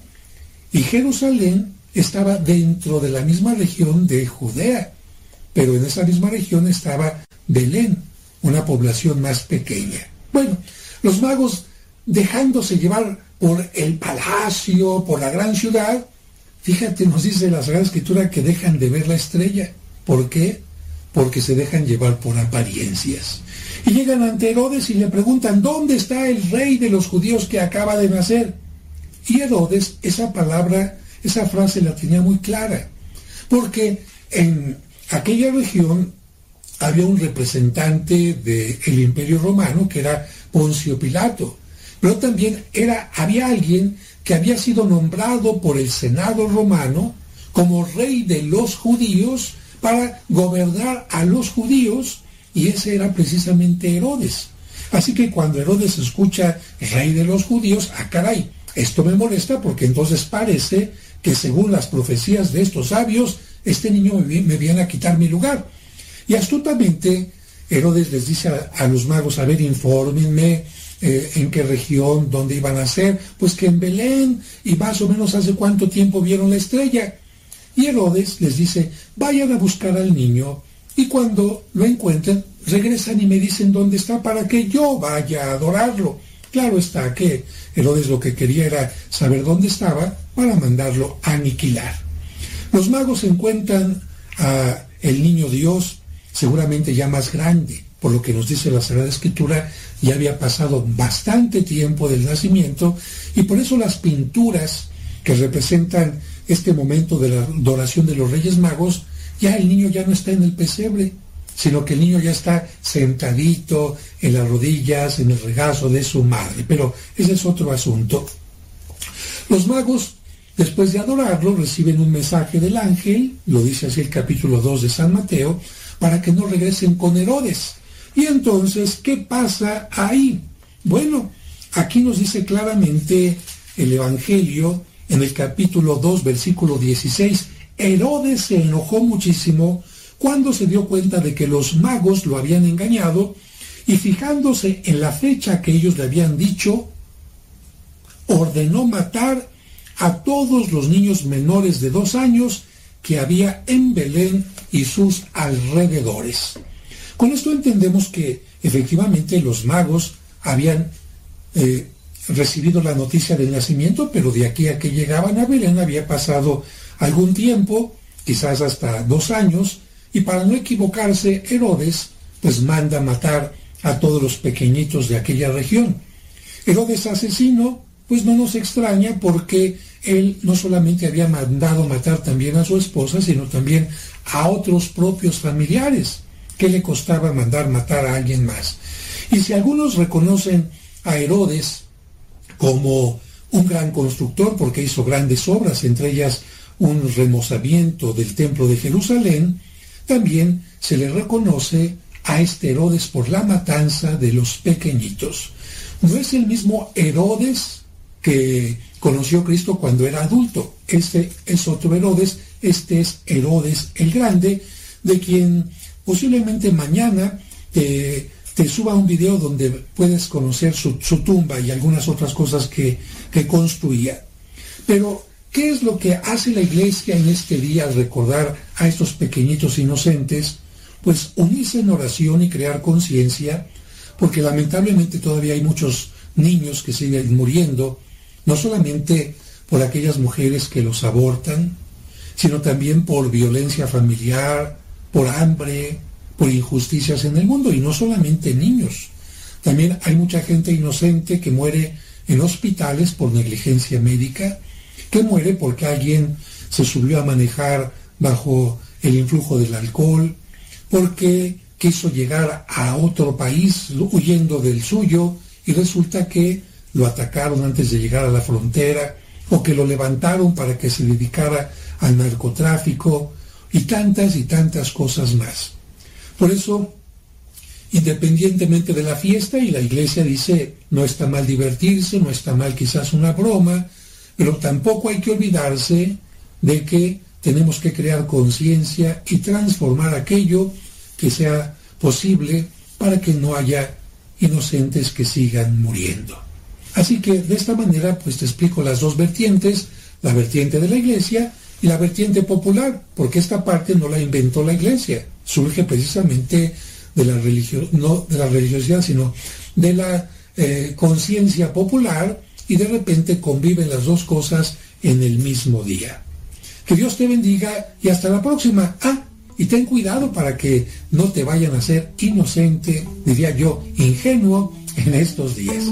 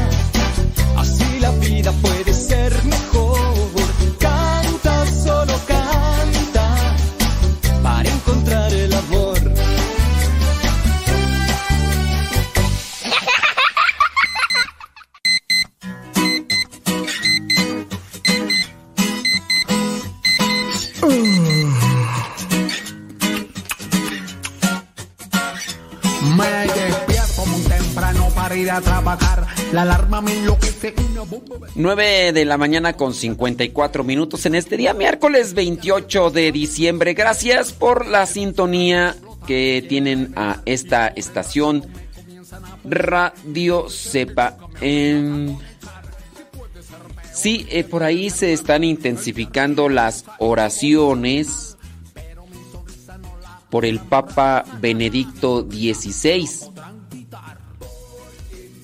El Vaticano pide rezar esta oración por la salud del Papa Benedicto XVI. En las últimas horas la salud del Papa se ha agravado. Incluso el Papa Francisco ha pedido a todos una oración especial por él.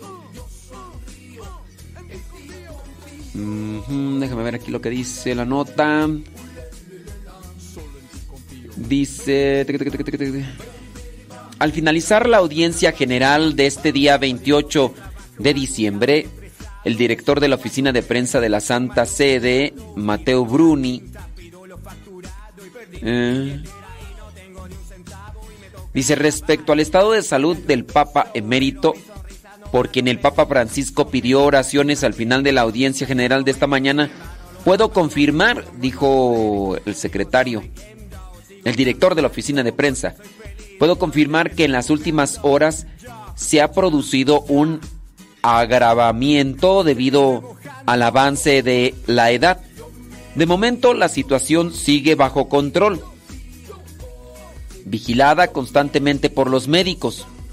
Por su parte, el Papa Francisco solicitó oraciones, dice porque está muy enfermo y en silencio está sosteniendo la iglesia.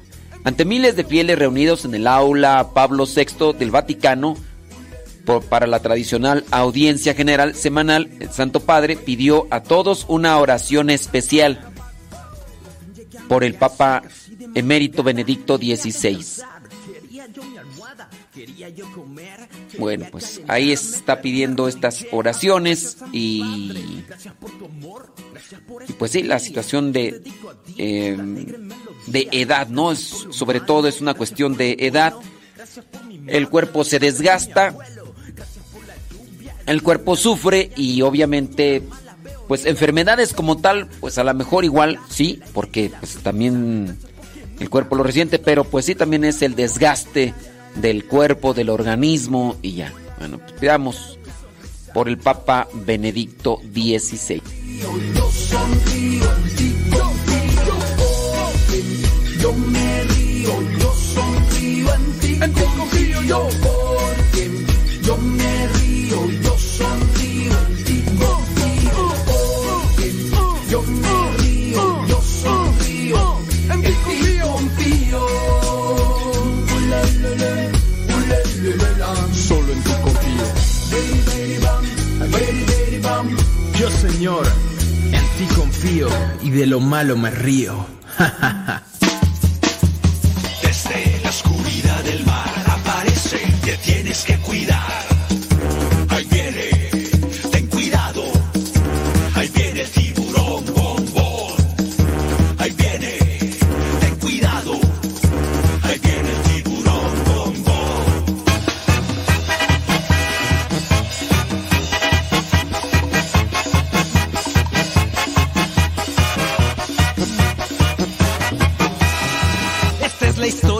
Pez grande y enojón. De los malvados él quería ser campeón. A los otros peces perseguía sin razón. No lo querían por ser malo y muy grosero. Pesado y muy sangrón. Pero en el fondo de su pobre corazón, él se sentía triste, solo y sin amor. Hasta que un día conoció la luz de Dios, gracia, su perdón y su alegría, su vida transformó. Bom, bom, bom, bom, bom. Bom,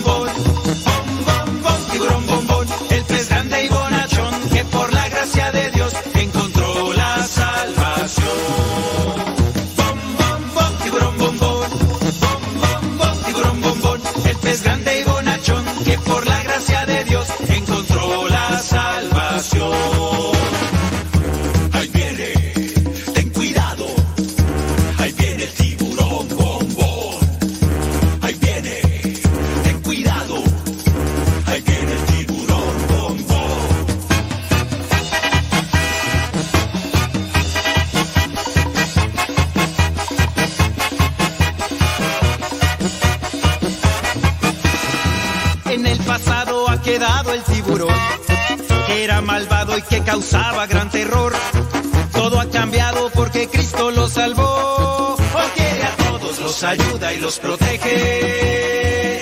Bombón es un campeón.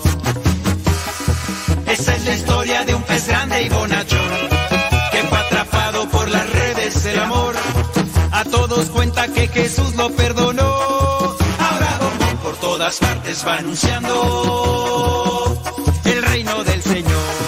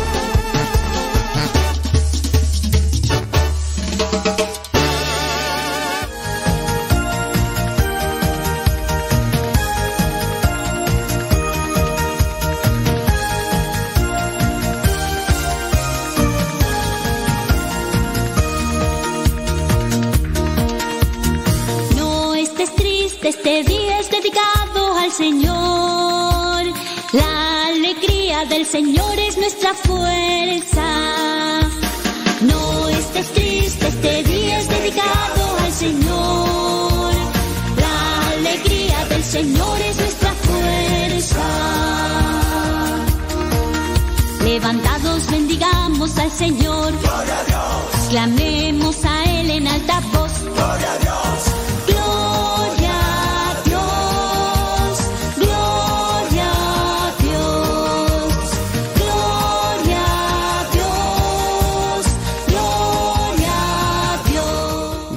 de la mañana con 7 minutos. A tiempo con el tiempo para que lleguen a tiempo.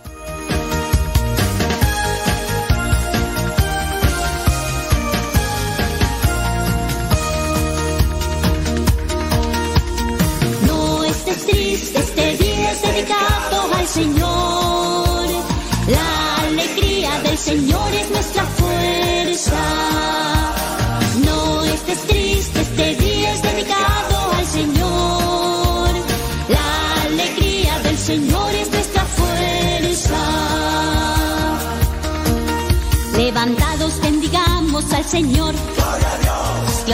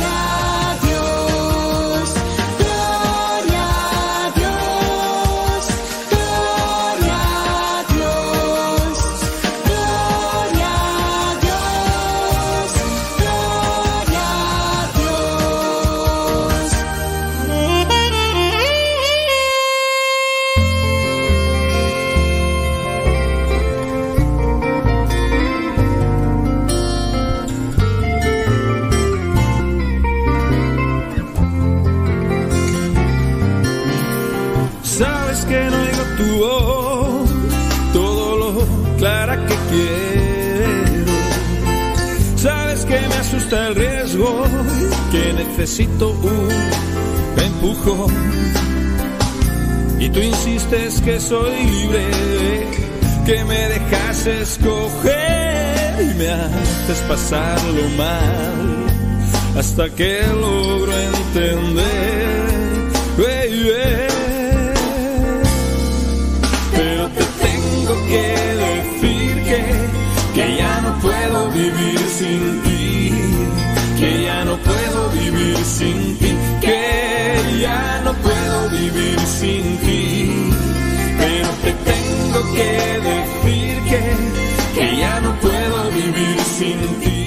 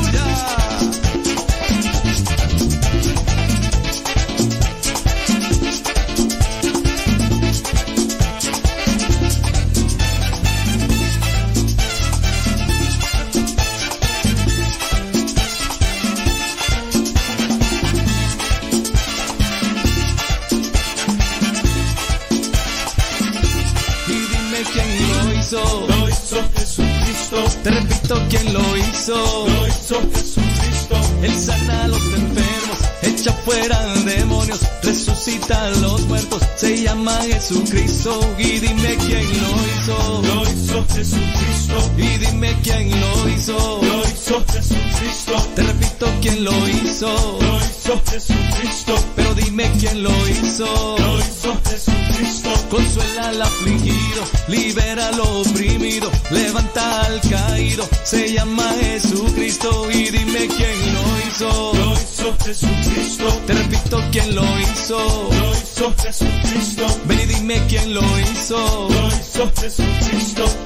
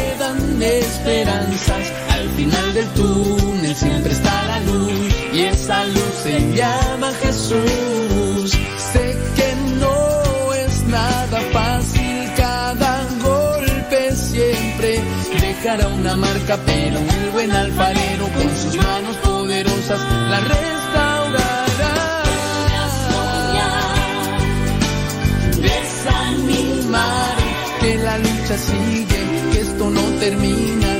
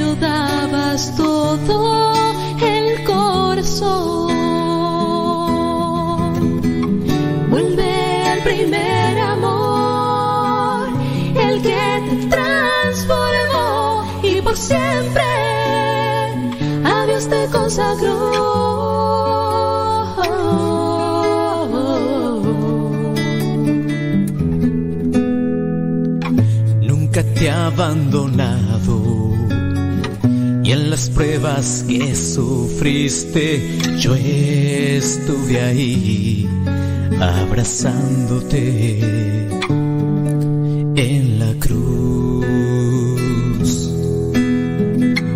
Lucha por tu promesa.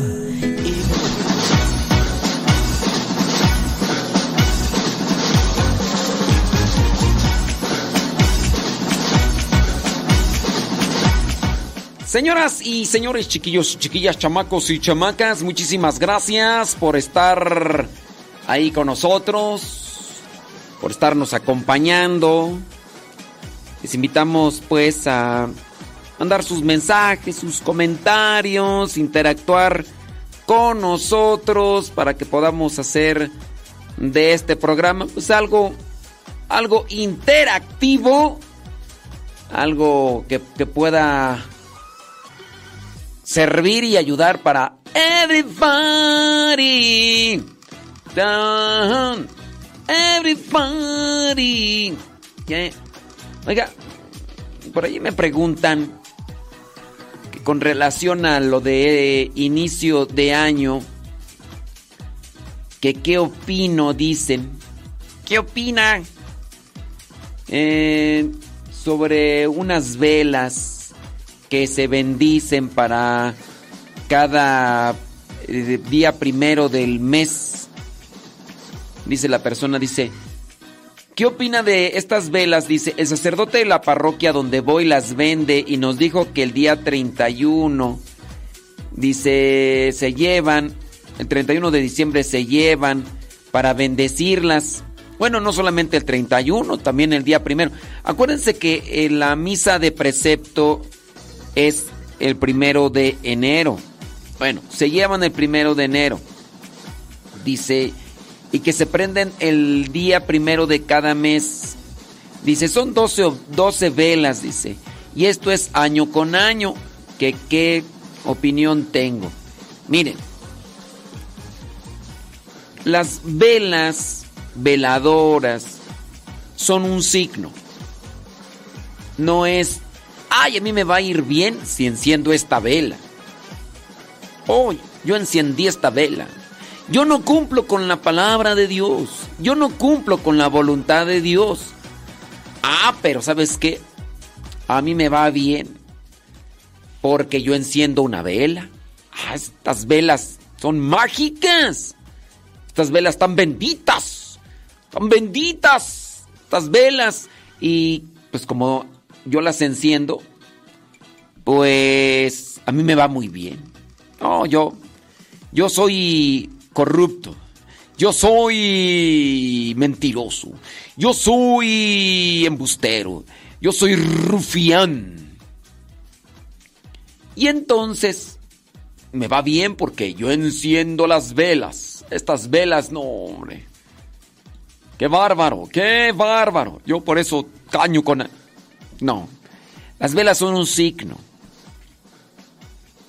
Eso de encender una vela cada día es una devoción. son signos que pueden ayudar para la fe. No nada más es encender la vela, es hacer oración. Es algo que nos puede ayudar dentro de la fe. Si ustedes, por ejemplo, ven esto de las velas como la fórmula para poder estar bien económicamente, para poder estar bien cristianamente, ustedes pueden estar incurriendo en algo que se llama superstición. La superstición es aquello que yo hago o digo para que repercuta en mí en algo. Entonces, pues nosotros este podemos estar incurriendo en eso, superstición religiosa, porque está la superstición, ¿no?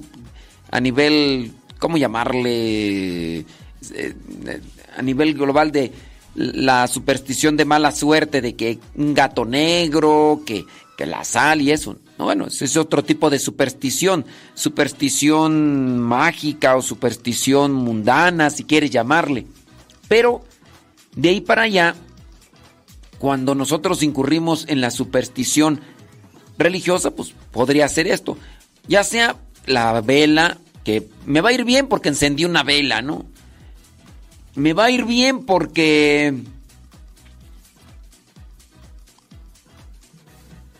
me va a ir bien porque pongo un escapulario en en mi carro. Me va a ir bien porque traigo un rosario. Me va a ir bien porque así. Entonces, nosotros también debemos de tener cuidado con relación a estas cosas que, que hacemos. Ujú.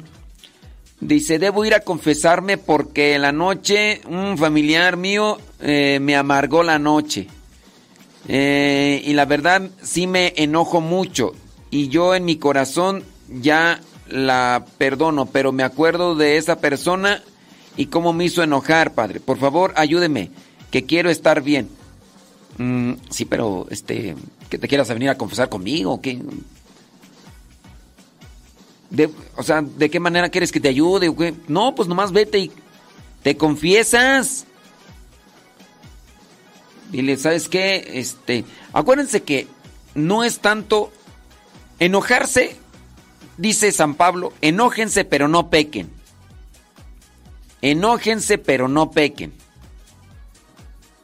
Si te enojaste y deseaste el mal, deseaste o di- dijiste en tu interior cosas, o incluso eh, si las dijiste, ahí pecaste.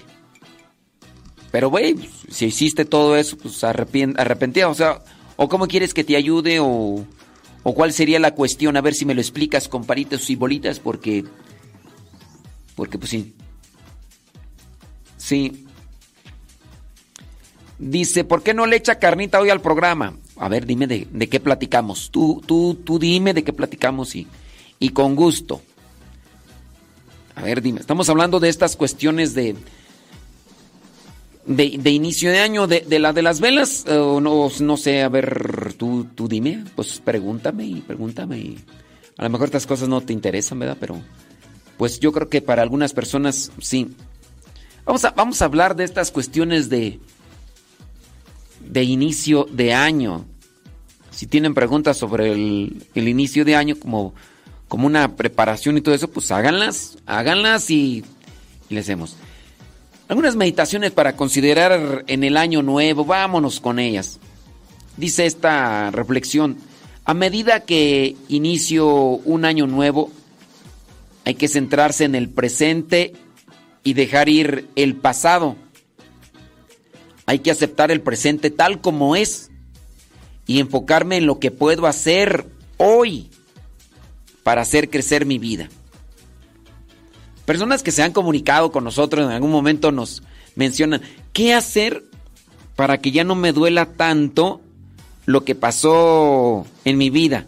Un familiar se adelantó, un ser querido se adelantó, falleció y el dolor lo traigo conmigo. pues me centro en el presente. Hay que también tratar de desconectarse de los recuerdos que sabemos que no nos van a llevar a sanar, que no nos van a llevar a, crecer. Digo, si hay que llorar, hay que llorar, hay que superar también el duelo. Pueden ustedes buscar ahí en el internet cómo superar el duelo. Hay muchos escritos, audios, videos. Pues uno tiene que buscar ayuda. Uno tiene que buscar ayuda. Ya sea la oración siempre, sin duda. Acercarse más a Dios. Escuchar reflexiones, eso te puede servir. Centrarte en el presente. No te va a convenir enfocarte en lo que vendría a ser el pasado. No te va a convenir estar mirando las cosas de, de, lo que sucedieron y todo eso. Entonces es mejor trabajar en el presente. A ver, ¿qué, ¿qué es lo que me toca? Hoy voy a hacer esto con alegría, voy a hacer esto con, con amor, voy a hacer esto también igual bien, porque hay que hacerlo bien. Y hay que dejar, dejar ir también el pasado. Entonces acepto el presente tal como es y me enfoco en lo que puedo hacer bien, con alegría y que esto que haga en el presente también repercuta para el futuro. Otra reflexión. Tomo un momento para reflexionar sobre mis metas, qué metas tienes, qué es lo que aspiras, qué es lo que buscas, qué es lo que deseas para lo que vendría a ser un año nuevo. ¿Qué es lo que... o no hay ninguna aspiración? ¿Qué, qué aspiras o qué es lo que deseas? Ay, nada. Yo nada, yo ya no quiero. No, ya. Hay muchas metas, hay muchos incluso deseos, este sueños. O ya no aspiras a nada. Ya no tienes ganas de nada, criatura. Me centro en lo que es importante para mí, para mi familia, para mis seres queridos, para las personas con las que me rodeo. No necesariamente estamos hablando de una familia sanguínea. Yo me encuentro dentro de una familia religiosa. Y pues muchos de ustedes con los que estoy aquí, incluso hasta por medio del programa, pues yo me voy a preocupar por ustedes. Me comprometo a trabajar para alcanzar mis objetivos que tienen que ser también parte de ustedes. ¿Qué es lo que yo aspiro? Pues son muchas cosas, seguir trabajando en esto que me gusta, buscar hacer, escribir, buscar ayudar a las personas que se acercan con situaciones difíciles o con situaciones que necesitan un cierto tipo de claridad, pues vamos a tratar de, porque para eso nos llamó Dios. Vamos a ayudarnos nosotros principalmente, porque ahí está la cuestión, ayudarnos nosotros principalmente y después con eso ayudar a los demás. Ayudar a aquellos que están confusos y, y todo. A medida que se va avanzando o que se va comenzando un año nuevo, me recuerdo que tengo el poder de crear y de acomodar mis situaciones de vida. Hay que ir tomando buenas decisiones, ya que de las decisiones que tome, también mi, mi vida va adquiriendo un tono, un color. Pues sí, hay muchas, pero muchas cosas que a lo mejor no me gustan dentro de mi presente, pero son situaciones, repercusiones, son consecuencias de las cosas que he realizado durante el pasado. Y ahí es donde yo tengo que analizarlo. Así que mídele el agua a los camotes y ser responsable de tus decisiones y de tus acciones.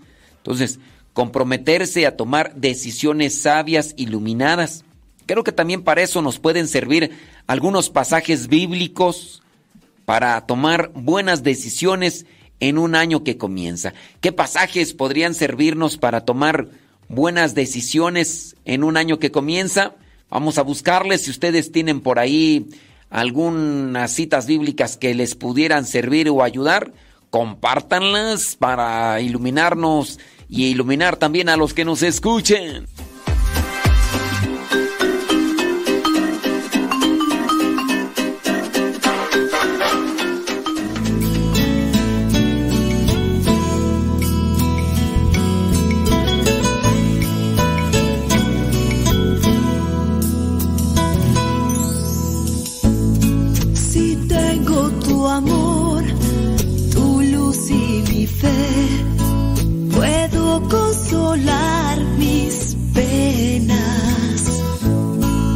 escucho tu voz.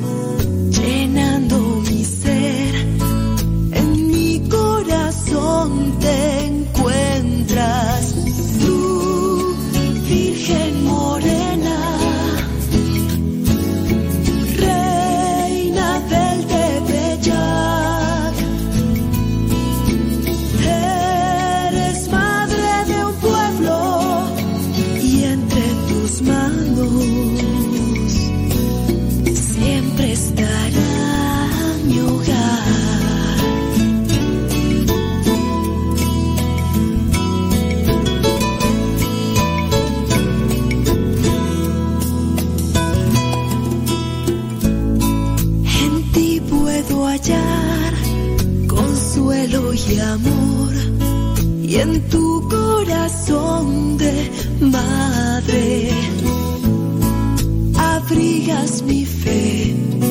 No existe dolor y el cielo se hace más grande.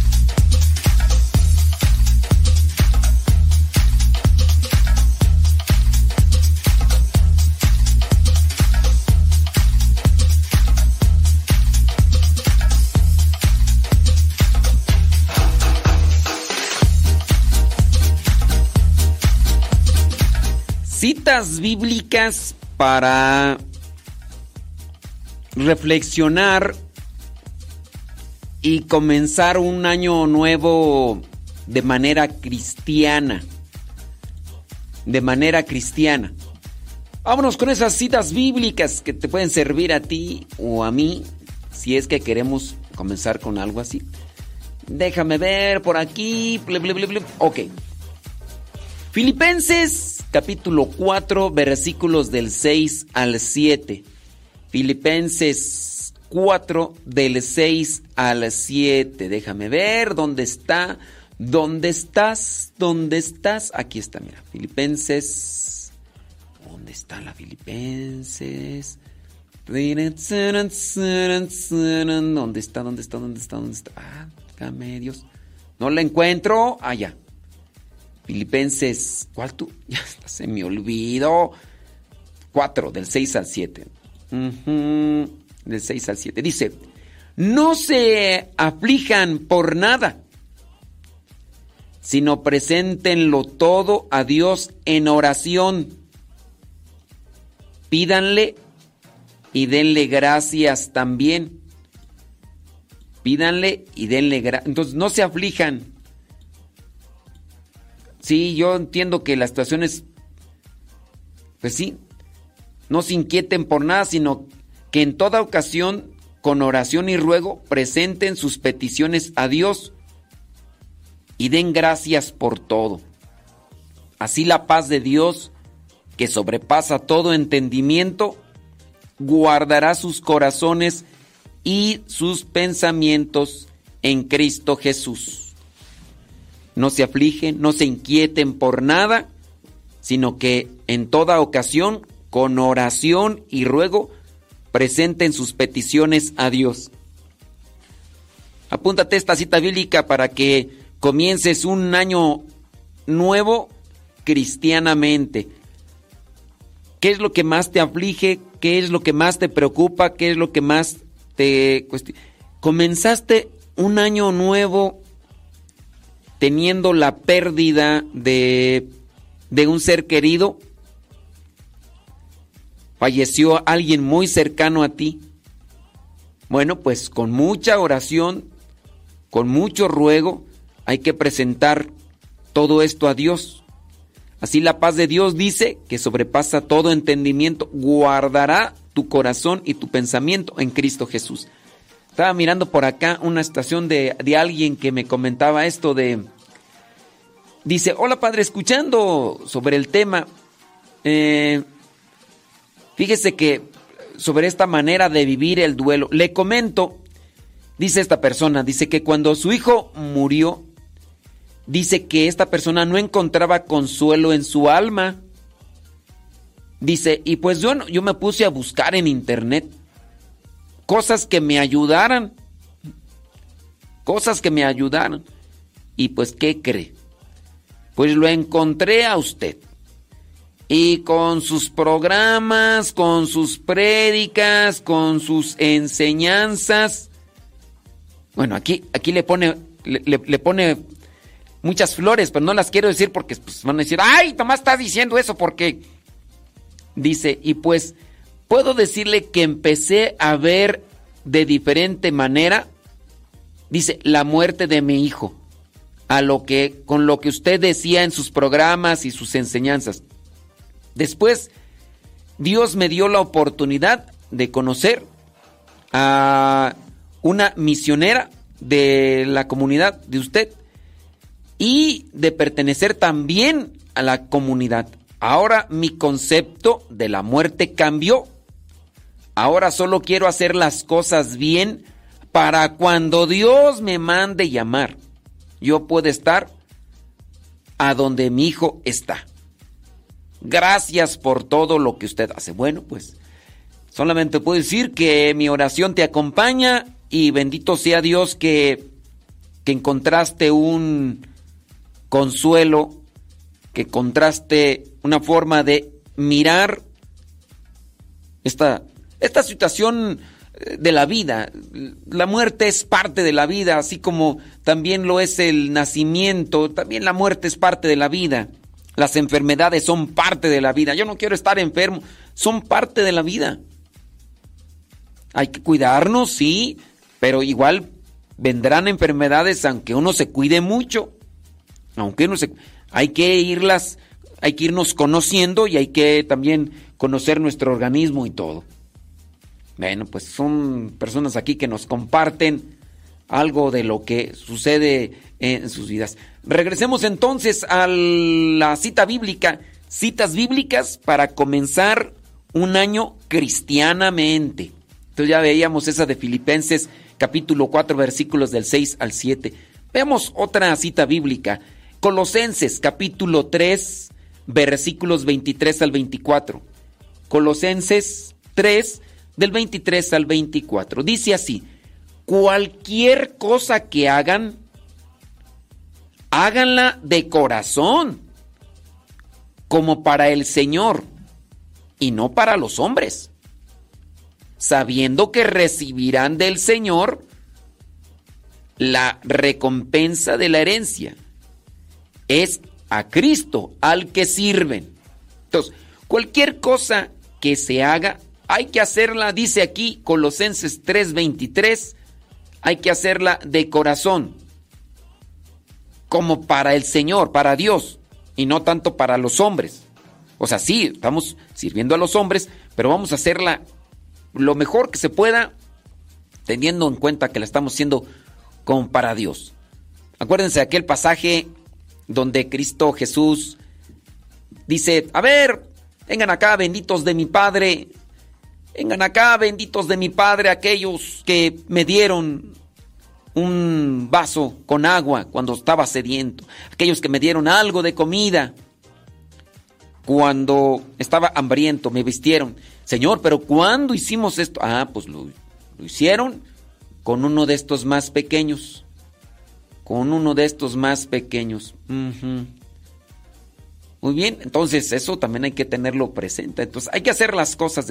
así podemos iniciar un año cristianamente. Todo esto, todo lo que voy a hacer, lo voy a hacer como para el Señor. Me voy a esforzar, me voy a esforzar en hacer estos programas de radio con alegría, con entusiasmo. Otra cosa podría ser, ay, se acabó ya, no me voy a esforzar. No, me voy a esforzar en en hacer los programas con mucho amor y alegría. Con, me voy a esforzar, me voy a esforzar, porque ciertamente dentro de las actividades pues pueden salir muchas cosas, que ya sale esto, que ya sale lo otro, que sale aquello, y pues bueno, mi intención es esta, pero ya me piden esto. Sí, hay veces que dentro del mismo programa pudieran salir cosas, ¿no? Que a veces no están en, en mi alcance. Por ejemplo, acá me están diciendo, dice, pues échele carnita al programa. Dice, porque de repente, pues miren, sí, más que ustedes no, bueno, ¿para qué me justifico, no? Pero no es de que desde mi intención diga, no voy a hacer nada, no, me voy a poner, no sé. No, es que acá hay cosas pues que me salen de repente en el, eh, aquí en donde estoy y, ya tengo que hacer esto, ya tengo que hacer otro, ya tengo ir allá y, y, y a veces me desconcentro, me desconcentro. Pero sí, mi intención siempre hacer, es hacer algo que sirva, algo que ayude, pero a veces igual el tiempo ya no me alcanza, ya una llamada, ya vienen a tocar aquí, a cabina, eh, porque ahora sí tenemos cabina, antes teníamos nada más una oficina y una, dijo, dijo uno de los padres, ya vine aquí a tu bodega, pero pues ahora sí ya tenemos aquí la cabinita, ¿verdad? Bendito sea Dios. Y pues sí, es que ya tienen esto y lo otro y, aquí y allá y pues sí, pero vamos a presentarlo así todo, así que, que lo hagamos todo como si fuera para el Señor. Vámonos a otra cita bíblica para que también la tengan ustedes ahí presente, criaturas. Segunda carta a Timoteo capítulo 2 versículo 15. Háganlo todo lo que puedan para presentarse, hagan todo lo que puedan para presentarse ante Dios como personas, como hombres aprobados, como obreros que no tienen de qué avergonzarse y que usan correctamente la palabra de verdad.